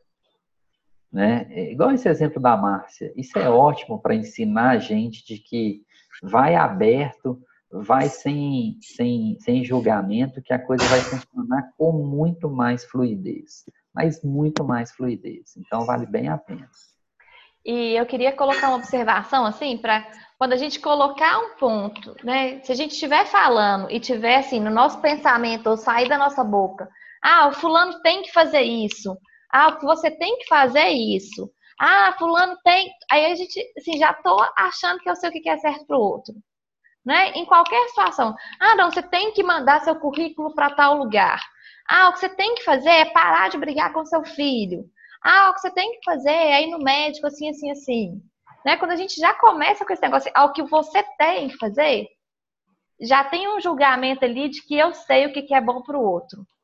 É, que é diferente de pensar assim, olha, o que foi bom para mim foi ter ido no médico assim, assim, assim. Né? assim eu estou colocando ali uma experiência que pode ou não fazer sentido para o outro. Concorda? Já é um jeito bom da gente ficar de olho se a gente está julgando ou não. É, eu queria colocar aqui algumas armadilhas que eu listei quando a gente pensa no modo integral, né? no outro também. Daqui a pouquinho eu vou ler o do Fabrício aqui. É, eu coloquei algumas armadilhas. É, modo integral, então, que é feito no escritório, né, no consultório. O primeiro é ter dó do adolescente, é achar que ele não dá conta. Então, você começa a ficar pensando, nossa, tadinho dele, nossa, coitado, nossa, gente, mas ele às vezes ele chega com um discurso que ele aprimorou durante 15 anos de ter dó dele mesmo. A vida inteira ele treinou esse discurso, ele repetiu, aí ele foi acredita. acrescentando uma coisa, e ele de fato acredita que ele está numa situação de vítima. E ele chega com esse discurso redondinho, cheio de exemplo, de confirmações e de casos, e ele cheio de dó dele. Isso acontece. E aí, isso é uma armadilha que a gente tem que estar atento. Não, isso acontece muito, não é? Nossa, porque... Então, né? Tem demais, né? A Lanza colocou aqui, tem demais. A né? gente mesmo tem, com algumas questões das nossas vidas, a gente se faz de vítima. E aí é reconhecer isso para mudar. Porque enquanto a gente não reconhecer, a gente não muda. E aí, ele chega ali, ah, nossa, mas sabe o que, que acontece? É porque eu quero melhorar o relacionamento com minha família, mas meu pai saiu de casa, tal, minha mãe é assim, minha irmã é muito difícil, e acontece isso. E se a gente tiver dó do adolescente, não tem processo de coaching. Né? Porque eu vou acreditar que ele, que ele consegue mudar. Então, armadilha número um. Porque quando eu tenho dó, em última instância, eu estou falando assim, você não consegue mudar. Se eu tenho dó, em última instância, eu falo que você não tem é, potencial nem competência para mudar. E isso é condenar uma pessoa a ficar do jeito que ela está. Isso é talvez um dos piores cenários. E então, isso, é... gente, é, é o que a gente trabalha primeiro com as pessoas da nossa equipe, com as pessoas que vão ser coaches, né, no Horizontes Coaching. A gente vai acompanhando, né, faz supervisão, faz mentoria. É o ponto quando a pessoa fala, a gente já fala, você teve dó, não teve? Eu não tive dó. É, tem um caso clássico de quando uma, uma das nossas funcionárias, ela começou a trabalhar com a gente, o primeiro cliente dela, né, a gente fazia supervisão, ia discutindo caso a caso, aí ela já chegou e falou assim, ah, tava eu e o Flávio, ela falou assim, ah, sabe o que que acontece? Ele vai muito mal na escola, é, porque ele não consegue acompanhar, escrever o que, que o professor dá em sala, porque ele prendeu a mão dele no ônibus, e aí ele não consegue escrever e tal. Na aí porta falou, do ônibus na porta do ônibus e aí ele não consegue escrever e acompanhar. Aí a gente falou, você teve dó? Aí ela falou, tive, tive dó. E assim, ah, então se a pessoa. Aí a gente fala, então me explica. Então, se a pessoa não consegue escrever o que o professor dá, não tem jeito dela ir bem na matéria, é isso mesmo? Ela é, é muito difícil. É, aí eu vou o quê? Achando não, a adolescente tem que estar naquela situação mesmo. Aí a gente, aí ela foi na sessão seguinte e jogou aquela pergunta coach. Ah, beleza, sua mão você não consegue escrever aí na velocidade que precisa, então o que, que você vai fazer? Aí o menino achou um tanto de solução. Ah, eu vou pegar o caderno do meu colega, eu vou tirar foto disso aqui, eu vou gravar o que o professor fala. Né? Ele se virou e foi para frente. Agora imagina se a gente fica, nossa, que triste, né? Prendeu a mão no ônibus. Né, gente? Tá Essa é a armadilha número um. A pessoa está condenada a não estudar bem o resto da vida, porque prendeu a mão na porta do ônibus. Olha que tragédia que a gente fica é, né, cristalizando na cabeça da pessoa, a tragédia, né, entre aspas, que ela teve, a gente fica validando isso. Gente, e o menino, assim, ele joga vôlei, faz tudo, entendeu? Assim, escreve tudo normal. Só que não consegue escrever na velocidade que ele gostaria. Né? Mas se ele treinasse também, também dava certo. É, segunda armadilha é na relação com os pais. Né? Então, deixar o pai coordenar a sessão, deixar o pai é, não escutar o adolescente. Então, eu sempre faço isso hoje de novo, eu fiz. Né? Eu falo com o adolescente primeiro. Olha, então, o que, que você quer no processo de coaching? Aí a mãe já quer começar a falar, ah, porque eu quero que. Ah, tá, eu quero te escutar, só um minutinho, deixa eu só escutar ele primeiro. Então a gente então, sempre a gente... escuta primeiro o adolescente, e se a mãe começa a falar ao pai, a gente interrompe, pede para aguardar, que aí a gente vai dar a palavra à pessoa. Tudo de forma sempre gentil e cordial. A gente sempre vai trabalhar nessa linha.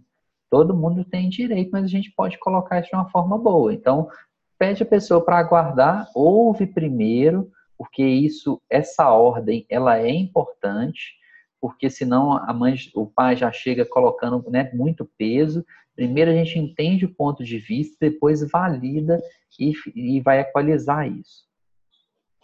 Então, essa é a segunda armadilha que eu vejo. Né? Então, a gente, é importante a gente, team coach, é a gente que manda na sessão. Então, é importante saber o momento que a gente vai dar a palavra, que a gente vai colocar ali. É, acontece muito de chegar na apresentação de proposta e na primeira sessão, o pai ou a mãe, né, tá frustrado ali com alguma coisa do adolescente, querer ficar jogando culpa. Então a gente primeiro escuta o adolescente, depois escuta os pais e a gente sempre valida com o adolescente. Né? Ah, isso faz sentido para você? Então a gente sempre coloca isso. É...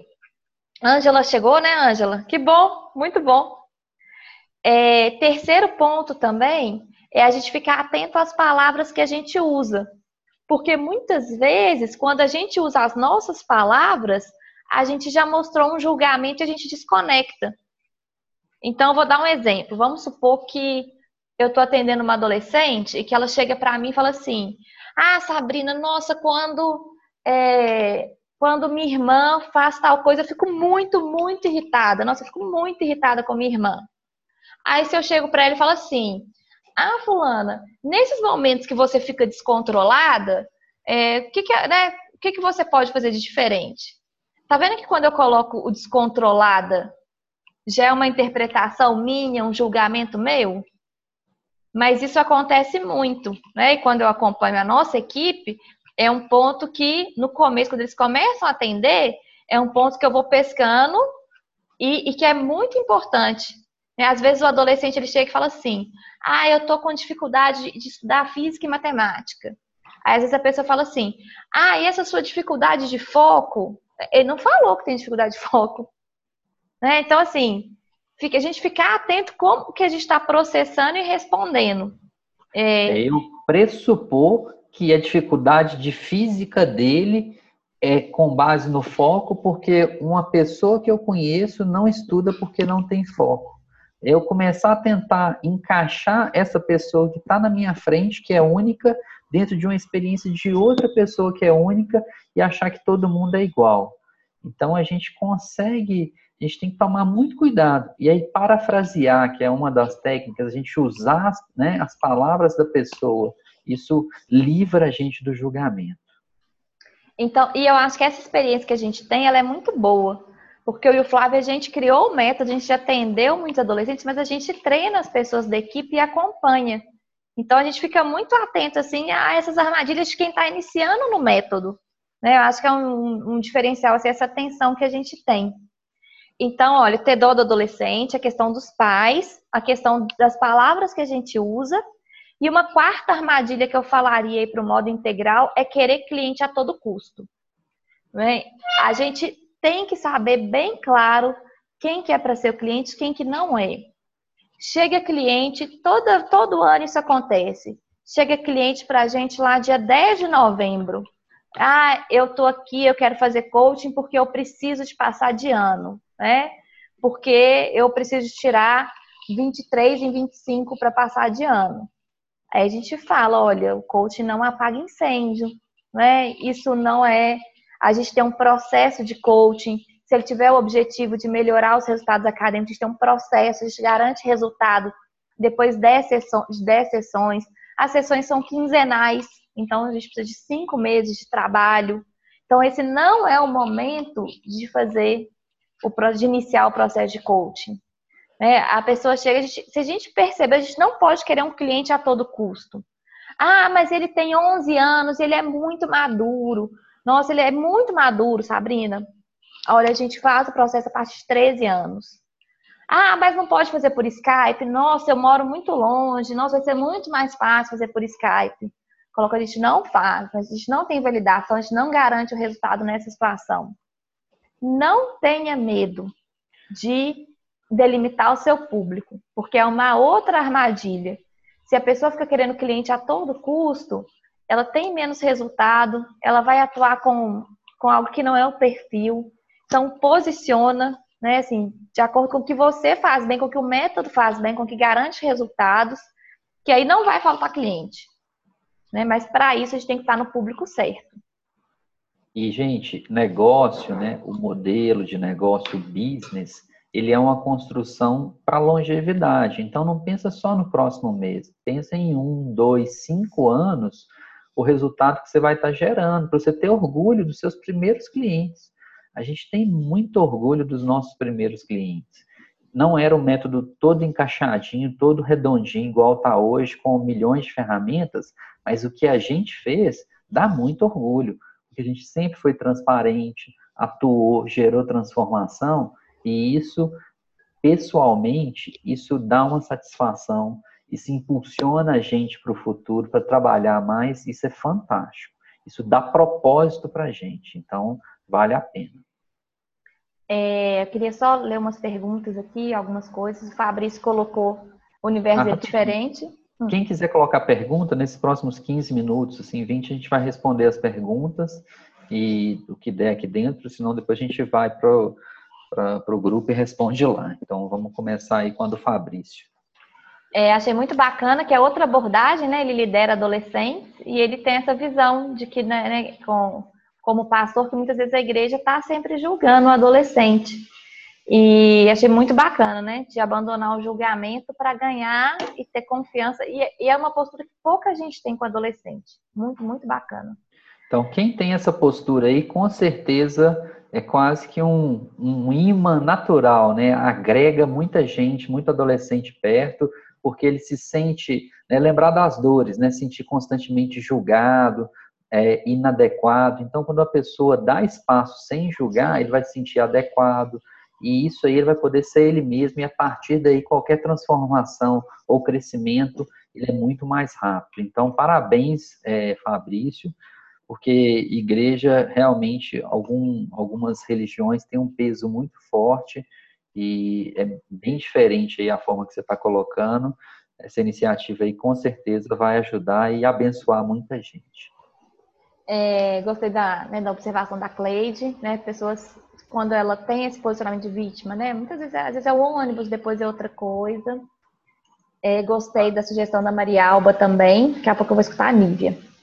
É, e aí a Vivi colocou aqui uma dúvida. É, perguntou se, se não acontece dos pais se sentirem inferiores é assim, é, não acontece, assim, os pais, eles gostam muito do trabalho, mas a gente sempre é gentil, assim, coloca assim, olha, eu quero muito escutar, ele vai preencher o questionário, a gente preencheu o questionário, dá uma paz pro pai, né, que ele sabe assim, não, eu não falei, mas eu preenchi, né, escrevi ali. Então, ele vai preencher o questionário da primeira sessão, você fala, olha, eu quero muito escutar, deixa eu só escutar a primeira que o adolescente. E ele acha bom. Na hora que a gente fala isso, ele acha bom, porque ele dificilmente ele escuta o filho dele falando, é, não é sobre ele mesmo, sobre o que ele quer. Quando o adolescente chega e fala assim, ah, porque tá assim, eu tô brigando muito, tal, tal, tal, aí a gente pergunta assim, e você tá satisfeito com isso? O pai vibra. E aí o adolescente fala assim, não, não tô satisfeito. A gente fala assim, você queria que fosse diferente? Né? Ou você tá feliz desse jeito? Assim, pra entender, né? Que você fala, não, tá, tá ok. Ótimo. Mas quando o pai, ele escuta o filho dele falando assim, não, eu não tô feliz desse jeito. O olho dele, assim, muitas vezes enche de água. Porque ele, ele poucas vezes ele parou para escutar. Não por uma questão de, de não querer, mas é tão automático falar o que, que tem que fazer, o que está certo, o que está errado, que poucas vezes ele escutou. Então, assim, os pais, eles são muito fãs do processo. A é questão mesmo a gente corta, assim, né? É, a questão aqui, Vivi, é aquilo que tem verdade, a gente internamente a gente sabe que isso é o certo. E nem sempre o pai falar na frente do filho, isso, em lugar nenhum, isso vai ser mais autoridade. Isso aí é até uma questão de, de né, igual a, a colega falou, às vezes é um vício que a gente tem com o filho de achar o que sabe que é melhor. Mas internamente, na hora que ele escuta o filho e vê a expressão e o filho elaborando o que, que ele sente, como que ele está reagindo, isso surpreende muito. E isso aí, os pais, isso tem muita verdade, isso toca muito os pais. Então ele sabe que talvez ele esteja atropelando o filho, a comunicação não esteja ajustada, e ele até agradece por isso. Eu acho que é, é uma expectativa até contrária, assim, o resultado ele acaba sendo até muito mais benéfico do que essa questão de a gente não, questiona nem abala a autoridade. Eu, eu aguardar a minha vez de falar não tira a minha autoridade, né? É uma questão mais de de não atropelar o outro, acho que é mais nesse sentido. Então, e, e considerando que a gente está falando da vida do adolescente, a gente, tá falando, a gente não está falando de qualquer coisa, está falando da, da vida do adolescente que ele ama assim profundamente ali na frente dele e que ele queria ouvir isso, mas nunca conseguiu conversar. Vários pais falam assim: Eu não sabia. Isso é a primeira vez que eu estou sabendo que ele sente dessa forma. E aí, assim, o pai vibra de descobrir ali como que o filho tá, o que, que ele pensa, como que ele não tá gostando, que a situação não tá boa, mas ele também não tá satisfeito com isso. Então, assim, isso tem verdade. Isso aí não é questão de autoridade, não é mais a questão assim de, de dar espaço adequado para o outro. A gente, assim, o pai vai se manifestar, então vai ter o momento do pai. Então pode ficar tranquilo que isso aí funciona super bem. Muitas vezes o pai fala assim: Nossa, eu achava que ele não estava nem aí para isso. Né? Assim, às vezes ele está, por exemplo, tirando nota baixa. Assim, você está satisfeito com essa situação? Aí ele fala: Não, eu, eu queria muito ser diferente. Não, fico muito triste quando eu for mal numa prova. Aí o pai e... falou assim, nossa, eu achei que ele não estava nem aí. Né? Quando... O negócio, o negócio é sério. E, e, às vezes tem muitos filhos mais novos ali, 13, 14, 15, na hora que eles falam assim, eu queria deixar meu pai orgulhoso. Aí o pai e a mãe engole seco nessa hora. Porque tá ali cobrando, cobrando, cobrando, e o filho tá fazendo para deixar o pai orgulhoso, não por ele mesmo. Essa cena eu já presenciei dezenas de vezes. O filho falando assim, não, eu, tô, eu queria deixar meu pai mais orgulhoso, minha mãe mais orgulhosa. Nessa hora aí, a pessoa desmonta na cadeira, o pai e a mãe. Né? A maioria que é pai e mãe sabe do que, que eu estou falando. Então, isso aí é super preciosa, essa primeira sessão. É muito legal. É, quem quer falar é a Nívia e a Ângela. Sim, Nívia.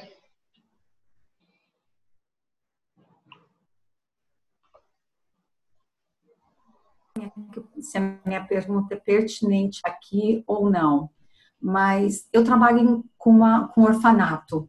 Eu trabalho, eu faço um trabalho de social com orfanato, na verdade, voluntário. E eu, eu trabalho com adolescentes. É a parte que eu escolhi, a parte que eu trabalho. A minha pergunta é: como que eu faço caber coaching dentro de um orfanato que eles não têm visita, não têm pais e só tem crianças indesejadas, como eles mesmos se chamam, e tem as tias, que as tias são meramente diretrizes externas, digamos assim. Não existe reforço emocional, não existe uma direção, não existe o que te preparar para lá fora. O preparar eu te dou casa, te dou comida, que é a parte do nosso serviço social, né? Mas não existe um preparo dessas crianças que eu pego, entendeu? E eles têm que sair aos 18 anos, e eu tenho vários na minha mão para sair esse mês, o mês que vem, e eles não sabem nem tomar um ônibus, não sabem nem quem são. E eu quero muito fazer uma diferença com este coaching para crianças. O que eu faço? É pertinente aqui ou é pertinente uma pergunta em grupo? Não, pertinente aqui demais. E é o seguinte, então gostei muito, primeiro da sua motivação em fazer o curso. E... Parabéns, viu? Parabéns mesmo.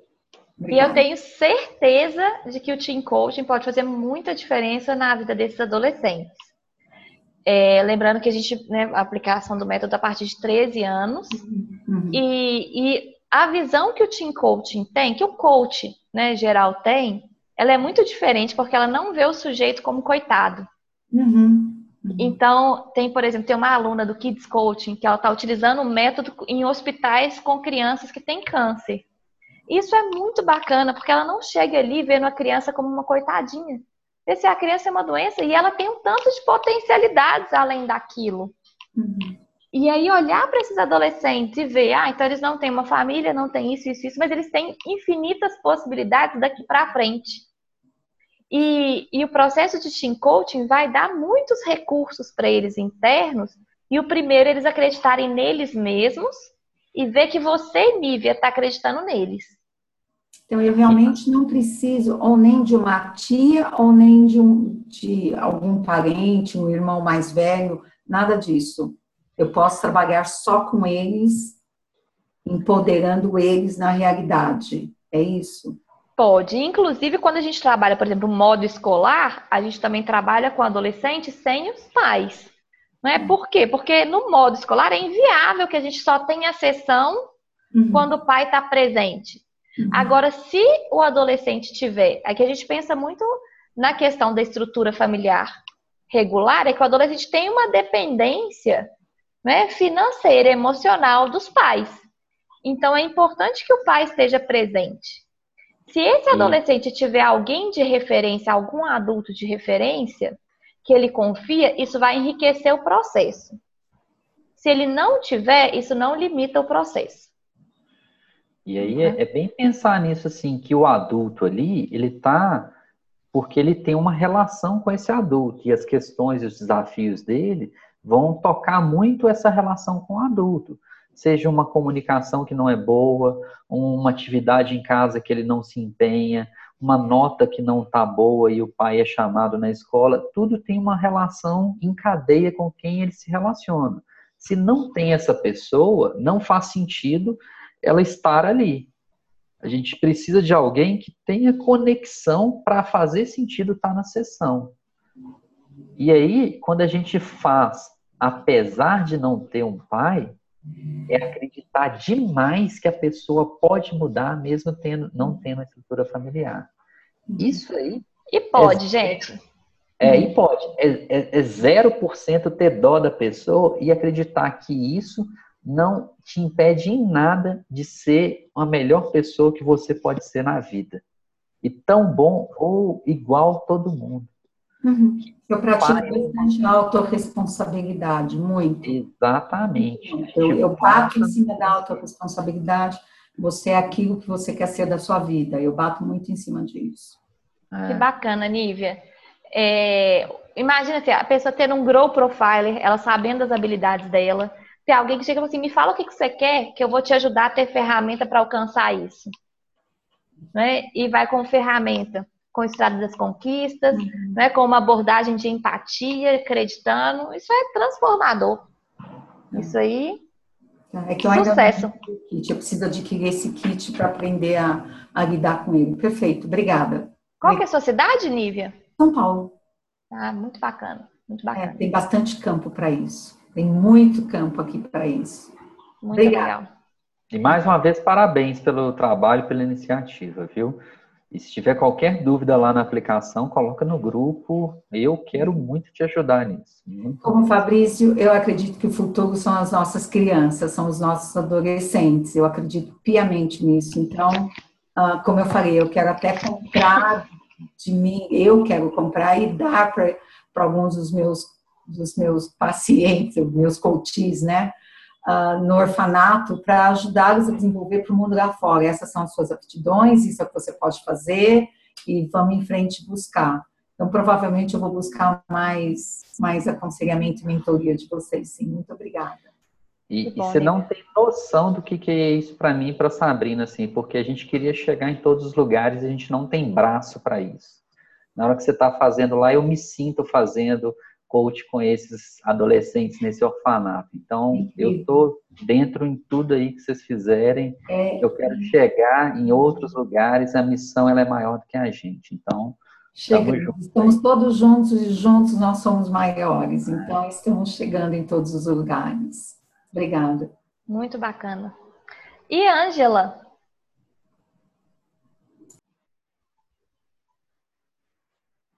Tudo bom com vocês, meus queridos? Tudo jóia. Quero pedir desculpas, eu cheguei atrasada, eu até entrei um pouquinho antes para conversei com a Márcia ali, com a Janaína, eu equivocadamente marquei um atendimento bem de webinário. E como eu já tinha remarcado, não fiquei com cara para desmarcar com a mãe. Aí, enfim, me perdoem, quer dizer, eu é que estou sofrida, né? Mas enfim, estou aqui, só para falar hoje. Queria falar um pouquinho, só para ratificar o que vocês estavam falando, que eu peguei agora no final, sobre essa questão da gente deixar o coach falar.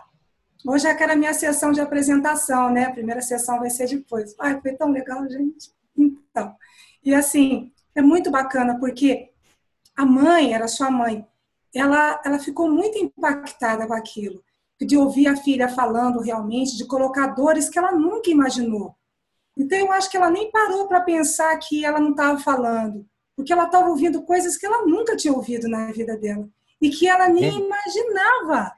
Isso é bom demais, não é, Ângela? É, nossa, é, é a alegria demais. dela, Flávio, assim, sabe? Dela pensar, meu Deus, onde é que eu estava? Eu estava tão presente ao mesmo tempo, estava tão ausente, a gente ficava assim pensando. Então foi uma coisa muito enriquecedora. Elas saíram daqui tão gratas. A adolescente falou assim para mim: Ai, eu estou me sentindo num lugar agora. Antes eu não sabia exatamente onde eu estava. E a gente nem começou, né? Só estabelecemos ali os objetivos e foi tão legal, foi tão bom, sabe, queridos? E assim, é maravilhoso mesmo ver isso que a gente pode fazer. Isso que a Nívia estava falando, que coisa mais linda. E olha, Sabrina e Flávio, vocês dois, a gente às vezes fica pensando o que, que vão escrever na lápide da gente, né? Vocês já imaginaram como é que vocês vão ser lembrados? tantas famílias, de tantos adolescentes, nas nossas vidas, o que, que vocês estão fazendo de diferença, onde a gente estava pedindo socorro, a gente não sabia nem para quem, eis que surgem vocês. Graças a Deus por isso, que tem usado vocês, estão usando as nossas vidas agora. Isso é enriquecedor, isso não tem preço, queridos. Não tem preço. Então, obrigada por isso. Quero fazer uma perguntinha também. Tem uma adolescente, que, uma guria, ela tem 14 anos, e ela recentemente confessou para a mãe que chegou a ponto de pegar corda para se enforcar. Ela é uma menina que, em princípio, não tinha nenhuma disfuncionalidade, uma pessoa de um poder aquisitivo bom. A mãe, dentro do possível, sempre estava presente, eles têm uma, uma vivência é, cristã. mas a menina, quando confessou isso para a mãe, a mãe perguntou para ela: Mas filha, eu achei que eu fizesse tudo por você. E aí a menina começou a falar das dores dela. Enfim, a minha pergunta é: nesse caso, caberia, além de um acompanhamento psicológico que eu acho totalmente adequado, um trabalho coach também, para que a, até a menina entendesse as suas próprias dores, as coisas que pudesse fazer daqui adiante, ou não seria o caso, queridos? Posterior. Posterior? Posterior. A gente tem que esperar a pessoa ficar funcional tá. para ir ajudá-la a ir além. Tá é, eu acho que um exemplo bom, Ângela, é, que ajuda muita gente a identificar, é aquele exemplo que a gente deu da pessoa da funcionalidade da perna. Se quebrou a perna, ah, eu tenho que fazer cirurgia e fazer fisioterapia. Agora, beleza, minha perna voltou normal. Eu quero performar com a minha perna, eu quero que ela seja a melhor perna, vai ser maratonista. Aí eu vou para um preparador físico. Se eu tô com a perna quebrada, faz sentido eu estar tá me preparando ali para maratona? Não. Não é? Não tô. Então, não dar tempo para a pessoa, a pessoa se organizar internamente, ficar funcional, né? Fazer um acompanhamento com né, de psicoterapia ou no psiquiatra, onde ela se sentir confortável. Aí ela chegou na funcionalidade, aí ela vai poder ir além. Ok. Porque porque mudar é, exige da gente. E a pessoa precisa estar preparada para isso. Sim, legal. Deixa eu só fazer um, um, comentário que eu fiz no chat, não sei se vocês viram. Eu fui, eu fui olhar o webinário, o terceiro, eu acho que tá de uma outra turma que não é nossa, porque eu não vi ninguém conhecido lá. Não, e eu não me vi lá, e eu não faltei. Eu vou olhar. Bota o lá que eu acho que não é, tá bom? A gente passa para a equipe técnica que faz essa Tá bom, queridos, obrigada, viu? Um abraço para vocês que são maravilhosos. Viu? Obrigado, suas palavras foram muito gentis, viu? Muito obrigado. Que bom, Ângela. Gente, eu queria saber o seguinte. Primeiro, se aquelas quatro armadilhas que eu coloquei, elas são bem com base na nossa experiência, é, treinando equipe, experiência nossa também é que eu coloquei, olha, ter dó do adolescente, ter né, a armadilha de deixar o pai comandar a sessão, de usar as palavras nossas que refletem julgamento e de querer cliente a todo custo. É, se essas armadilhas aí fazem sentido para vocês, né, na prática, é algo assim muito da prática, né, gente? Não é algo assim que a gente vê como conteúdo, é algo assim na prática mesmo. E quero ouvir a pergunta então da Dila.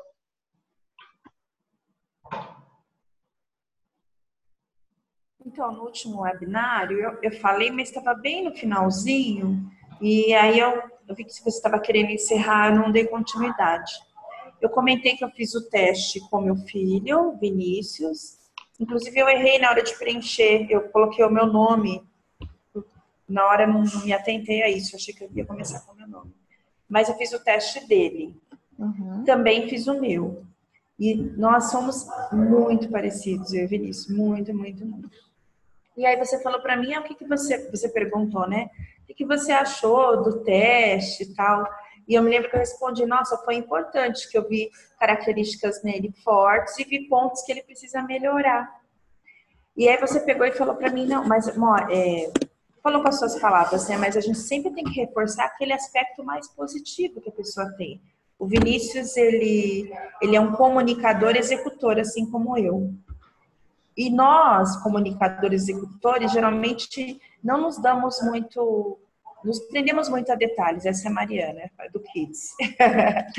nós nos, nos prendemos muito a detalhes. E aí eu queria, assim, uma orientação.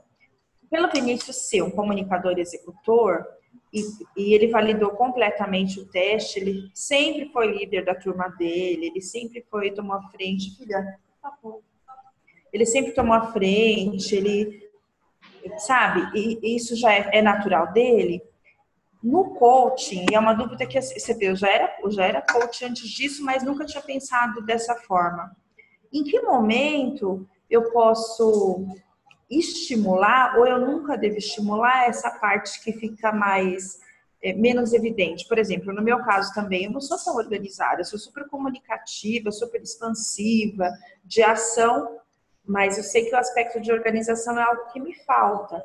Em que momento que eu estimulo isso também sem ser julgativa? De que forma, aliás? Ótima pergunta. A gente sempre tem que ter foco no objetivo. Então, a primeira coisa é entender a situação. Se isso é. Porque a organização ela não é um fim em si mesma, ela é um meio para outras coisas. E aí você tem que checar com ele qual que é o objetivo dele naquele momento. E se a organização, a atenção aos detalhes, vai contribuir ou não. Se contribuir, não precisa estimular, é ele entender que ele precisa daquilo. Então é ele ter clareza sobre a necessidade disso e aí ele pode pedir ajuda de como desenvolver. Se isso fizer, no momento que isso fizer sentido para ele. Então, por exemplo, eu tive um cliente que é comunicador executor. E aí ele estava tendo muito problema em matemática porque ele ia, já fazia as contas de cabeça e tal, já colocava lá direto. Ele não queria ficar fazendo passo a passo lá, né? Aí no meio do caminho menos vira mais, né, gente? Você sabe como é que é isso, né? Aí, nesse momento, aí ele viu, né? Quando ele pegou as provas dele, viu, falou, olha, então você quer melhorar em matemática, não quer? Ah, quero muito. O que, que você pode fazer? Aí ele, ah, meu professor falou que eu tenho que colocar o raciocínio todo aqui, mas eu sou muito rápido e eu já quero dar a resposta toda de uma vez. Aí eu perguntei, e tá, tá funcionando? Tá bacana assim? Não, não tá, eu tô errando tudo. Então o que, que pode ser feito? Ele, ah, então eu vou começar a detalhar. Aí ele viu que naquele momento, para ele era importante detalhar. E isso tinha a ver com o objetivo dele. E isso a gente cansa de ver alguém que, ah, fulano precisa de ser mais organizado. Precisa para quem? Para quê? É, deixa eu... Só Pode fazer falar. um parênteses. Na medida que a Sabrina foi perguntando nessas perguntas coaches, ela não estimulou ele. Ela levou clareza de que aquilo era um meio. E na hora que fez sentido para ele, ele abraçou isso. Então, é mais do que o estímulo, é levar clareza de que aquilo é importante em alguma coisa. Mas é perguntar, você tá, é, olha para o resultado sempre, para o objetivo, para o resultado. O que você quer? Você quer passar de ano? É. Então, você precisa de atenção ao detalhe? Não sei. Você está indo bem em matemática? Não. O que está te faltando? Às vezes não é atenção ao detalhe, às vezes é estudar mesmo. Então, assim, para a gente não confundir a ferramenta que não seja adequada para aquela função. Então, a organização, ela pode ser importante. E a gente tem grandes líderes que não são organizados. É, e pode não no... ser importante também.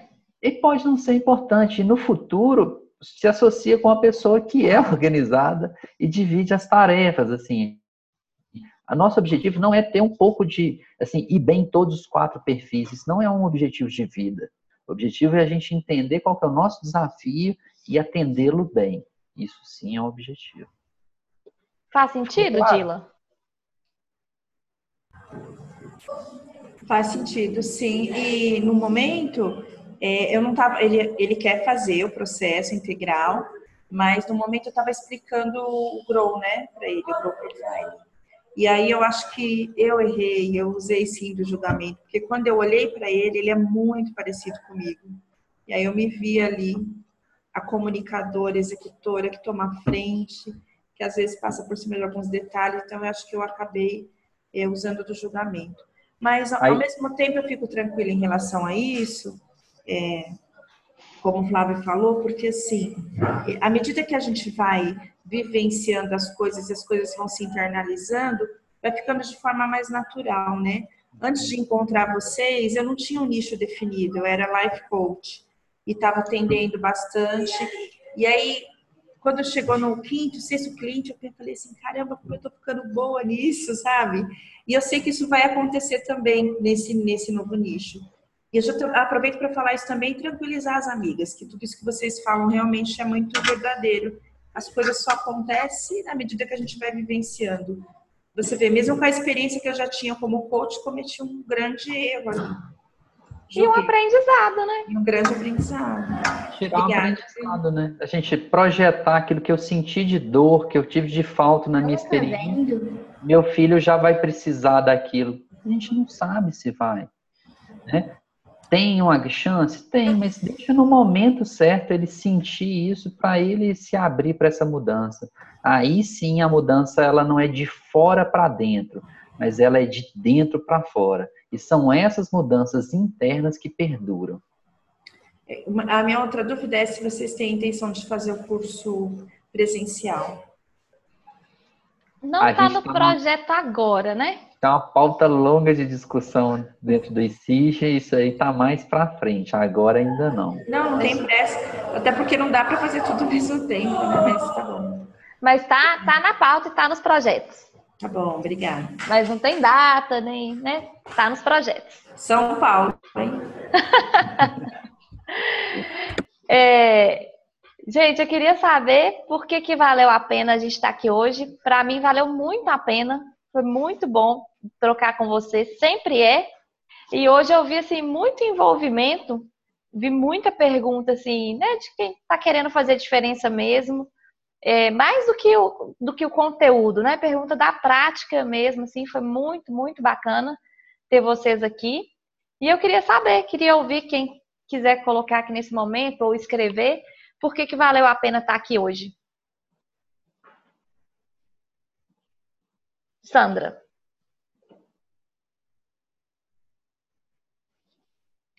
Bom, gente, eu tava com saudade, né? Porque no último eu participei só no finalzinho e eu tinha ficado fora um tempo, então a interação com vocês é muito importante. Então, essa, só a interação, só ouvir vocês falando já é já vale muito a pena.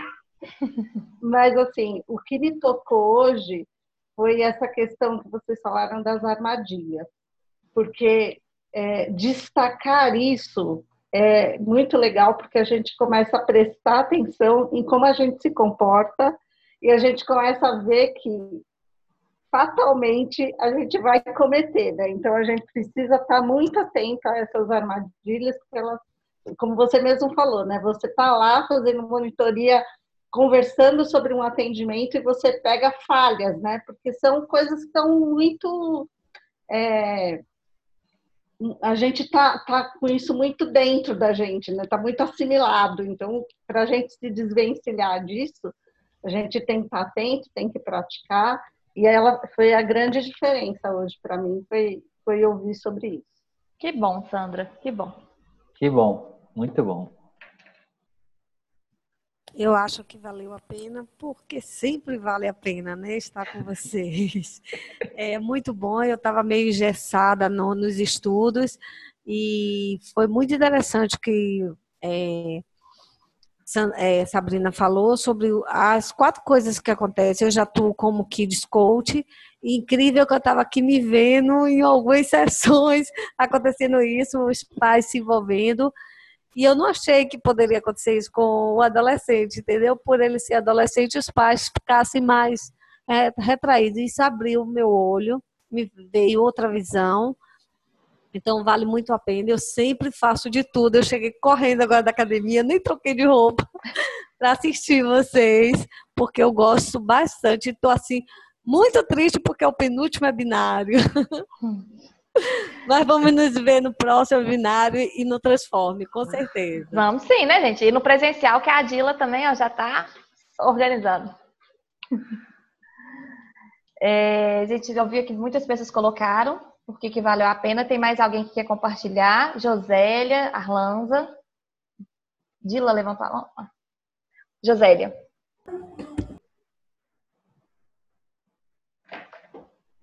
Pode falar. Eu, eu não estou escutando, Josélia.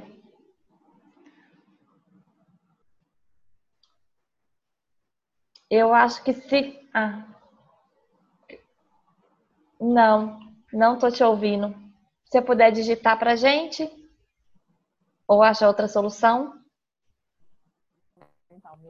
Agora deu. Ah, foi. Deu. Boa noite, eu sou de Teresina e no último webinário foi assim fantástico. Eu estava tirei 20 dias de férias com família e eu cheguei um pouco atrasada, né, por conta de trabalho mesmo atendendo como psicopedagoga e já trabalhando com o Team e com coach, que eu já sou coach. E nesse final de semana eu tive um um app com o coach vocacional e hoje já é, foi super mega importante, mesmo participando por pouco tempo, ouvir vocês, ter essa ferramenta de, de da gente compartilhar, ouvir as experiências. é, falar realmente né, do, do, pouco, mas que o, o, muito que eu já vi de experiência das quatro, das quatro armadilhas e que na, na minha experiência com adolescente, realmente os pais é, chegam a, a, a tentar assim, desenvolver e em outros momentos ele é, nos coloca como o, o, o principal e que ah, toma conta do meu filho. Mas a filha do meu julgamento. Então, Josélia, acho que está falhando. Muito interessante quando retornei, retornei. Josélia, eu vou, eu vou te pedir. Retornei tá a todo vapor. Tá melhor agora? Não, tá picando. É, tá é a minha internet ruim. que não tá legal. É a minha internet não, não tá tão bem. Tá melhor agora? Tá melhor? Sim. Tá. Então, obrigada, gratidão. Continuar, vamos continuar, porque a gente tem muito o que aprender. Obrigada. Que bom, Josélia. Muito bom. Obrigado. Arlanza. Por que, que valeu a pena, Arlanza? Nossa, foi. É, esse é o segundo que eu participo, né? O último foi o primeiro que eu participei, foi muito bom. E hoje eu já estava assim, ansiosa para começar. Né? Realmente muito bom essa troca de experiência. Vocês falando e a gente podendo é, interagir é muito diferente das aulas gravadas, que são importantes, são muito boas, mas isso aqui faz muita diferença. Eu queria ressaltar uma coisa que eu não tinha pensado, que foi a questão da a apresentação da proposta, que o Flávio falou. Né? E esse é um ponto importante que não tinha passado pela minha cabeça, né? E agora eu vou estudar um pouquinho mais antes de fazer essas apresentações, né? Para começar a fazer essas apresentações logo. Que tá bom. E a gente fala no 6.1. Se você quiser dar uma olhadinha lá, ou rever esse é, vídeo. É, vou rever. Que vou bom, rever. Arlanda. Que bom mesmo. Muito bom. É. Sucesso aí nas apresentações. Obrigada. Dila, queria falar também.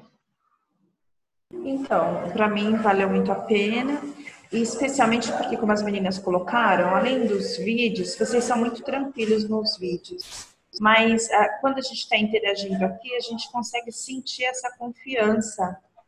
E eu acho que a minha vontade de querer estar tá mais perto, querer fazer o presencial, é conseguir copiar um pouquinho dessa tranquilidade de vocês. É porque é, os paulistas é muito acelerado, sabe? a gente é muito acelerado e assim essa calma, essa confiança, essa tranquilidade reforça, dá para a gente ver que vocês realmente têm um conhecimento profundo sobre aquilo e traz mais tranquilidade para a gente. Eu sou super fã, nunca perdi nenhum webinário. Às vezes eu não consigo participar é, tanto no grupo do WhatsApp, justamente porque eu tenho que dar o exemplo na minha escola, né? Não posso Mas eu não perco nenhum webinário e sempre que eu posso dar uma olhadinha no grupo. Valeu super a pena. Também para tirar minha dúvida e verificar que eu não preciso cobrar de mim do meu filho ser organizado dependendo do, do, da nossa situação, né? Que bom, Dila. Que bom, muito bom. Que bom mesmo. É... Gente, foi bom, teve muita gente que eu vi que escreveu ali que foi a primeira vez que participou do webinário, não é? Janaína, Cristina, Patrícia também. Então, muito bom ter aqui gente que não perdeu nenhum webinário, né? Dila, Ângela, Márcia, né? Nívia, muita gente aqui que está sempre, gente que já veio em alguns, gente que está aqui pela primeira vez, Joaquim também está sempre por aqui. E alguém quer colocar mais alguma coisa? Ah, eu quero. Que bom. Valeu muito a pena eu ter trocado a minha viagem para assistir hoje, porque eu te disse que talvez eu não tivesse aqui, né? E ia fazer uma viagem, eu resolvi trocar. Eu fui na sexta-feira com medo de que no hotel eu não tivesse uma internet que me permitisse acompanhar. Então valeu muito a pena e por tudo, né? A gente já fala todos os webinários, mas principalmente pelo carinho, pela atenção de vocês, como a Dila fala, parece que a gente fica mais próximo quando a gente está no webinário, né? Então, sempre vale a pena. Agradeço a vocês, agradeço aos colegas. Até o próximo.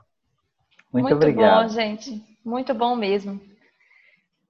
A gente ficou algum ponto? Se tiver alguma pergunta sem responder, faço questão de responder. Pode colocar lá no grupo, a gente vai responder. e agradecer a todo mundo. Para mim valeu a pena porque a gente pôde compartilhar um pouco do que a gente faz na prática. É, a gente está entrando já bem nessa questão de como que é na prática, as armadilhas, que a gente tem que estar atento. Isso aí, a gente tem que gastar tempo com isso, porque isso vai fazer a diferença. E, né, peço que Deus abençoe cada uma de vocês, abençoe, né, cada um de vocês, as famílias, os trabalhos, as atividades. Muita gente que é de escola retorna amanhã, né, o calendário. Então, Deus abençoe os projetos de cada um e esse ano que inicia, para quem for atender em escola, já começar nisso, para ter sucesso, para praticar, para aprender e conseguir evoluir e crescer sempre. Então, um beijo para todos vocês e até o próximo webinário, tá? Gente, e a gente encontra no Transformo, hein? Todo mundo lá, a gente vai ser muito bom. Quero muito encontrar vocês lá. Beijo tem grande, gente. surpresas aí para os Transformo que na hora que a gente já tiver esse fechadinho, a gente vai soltar no grupo, tá bom? Só para deixar um gostinho aí de algumas possibilidades que vão acontecer. Então, um beijo bem grande. Obrigada, gente. Tchau, tchau. Boa noite. Tchau, boa noite.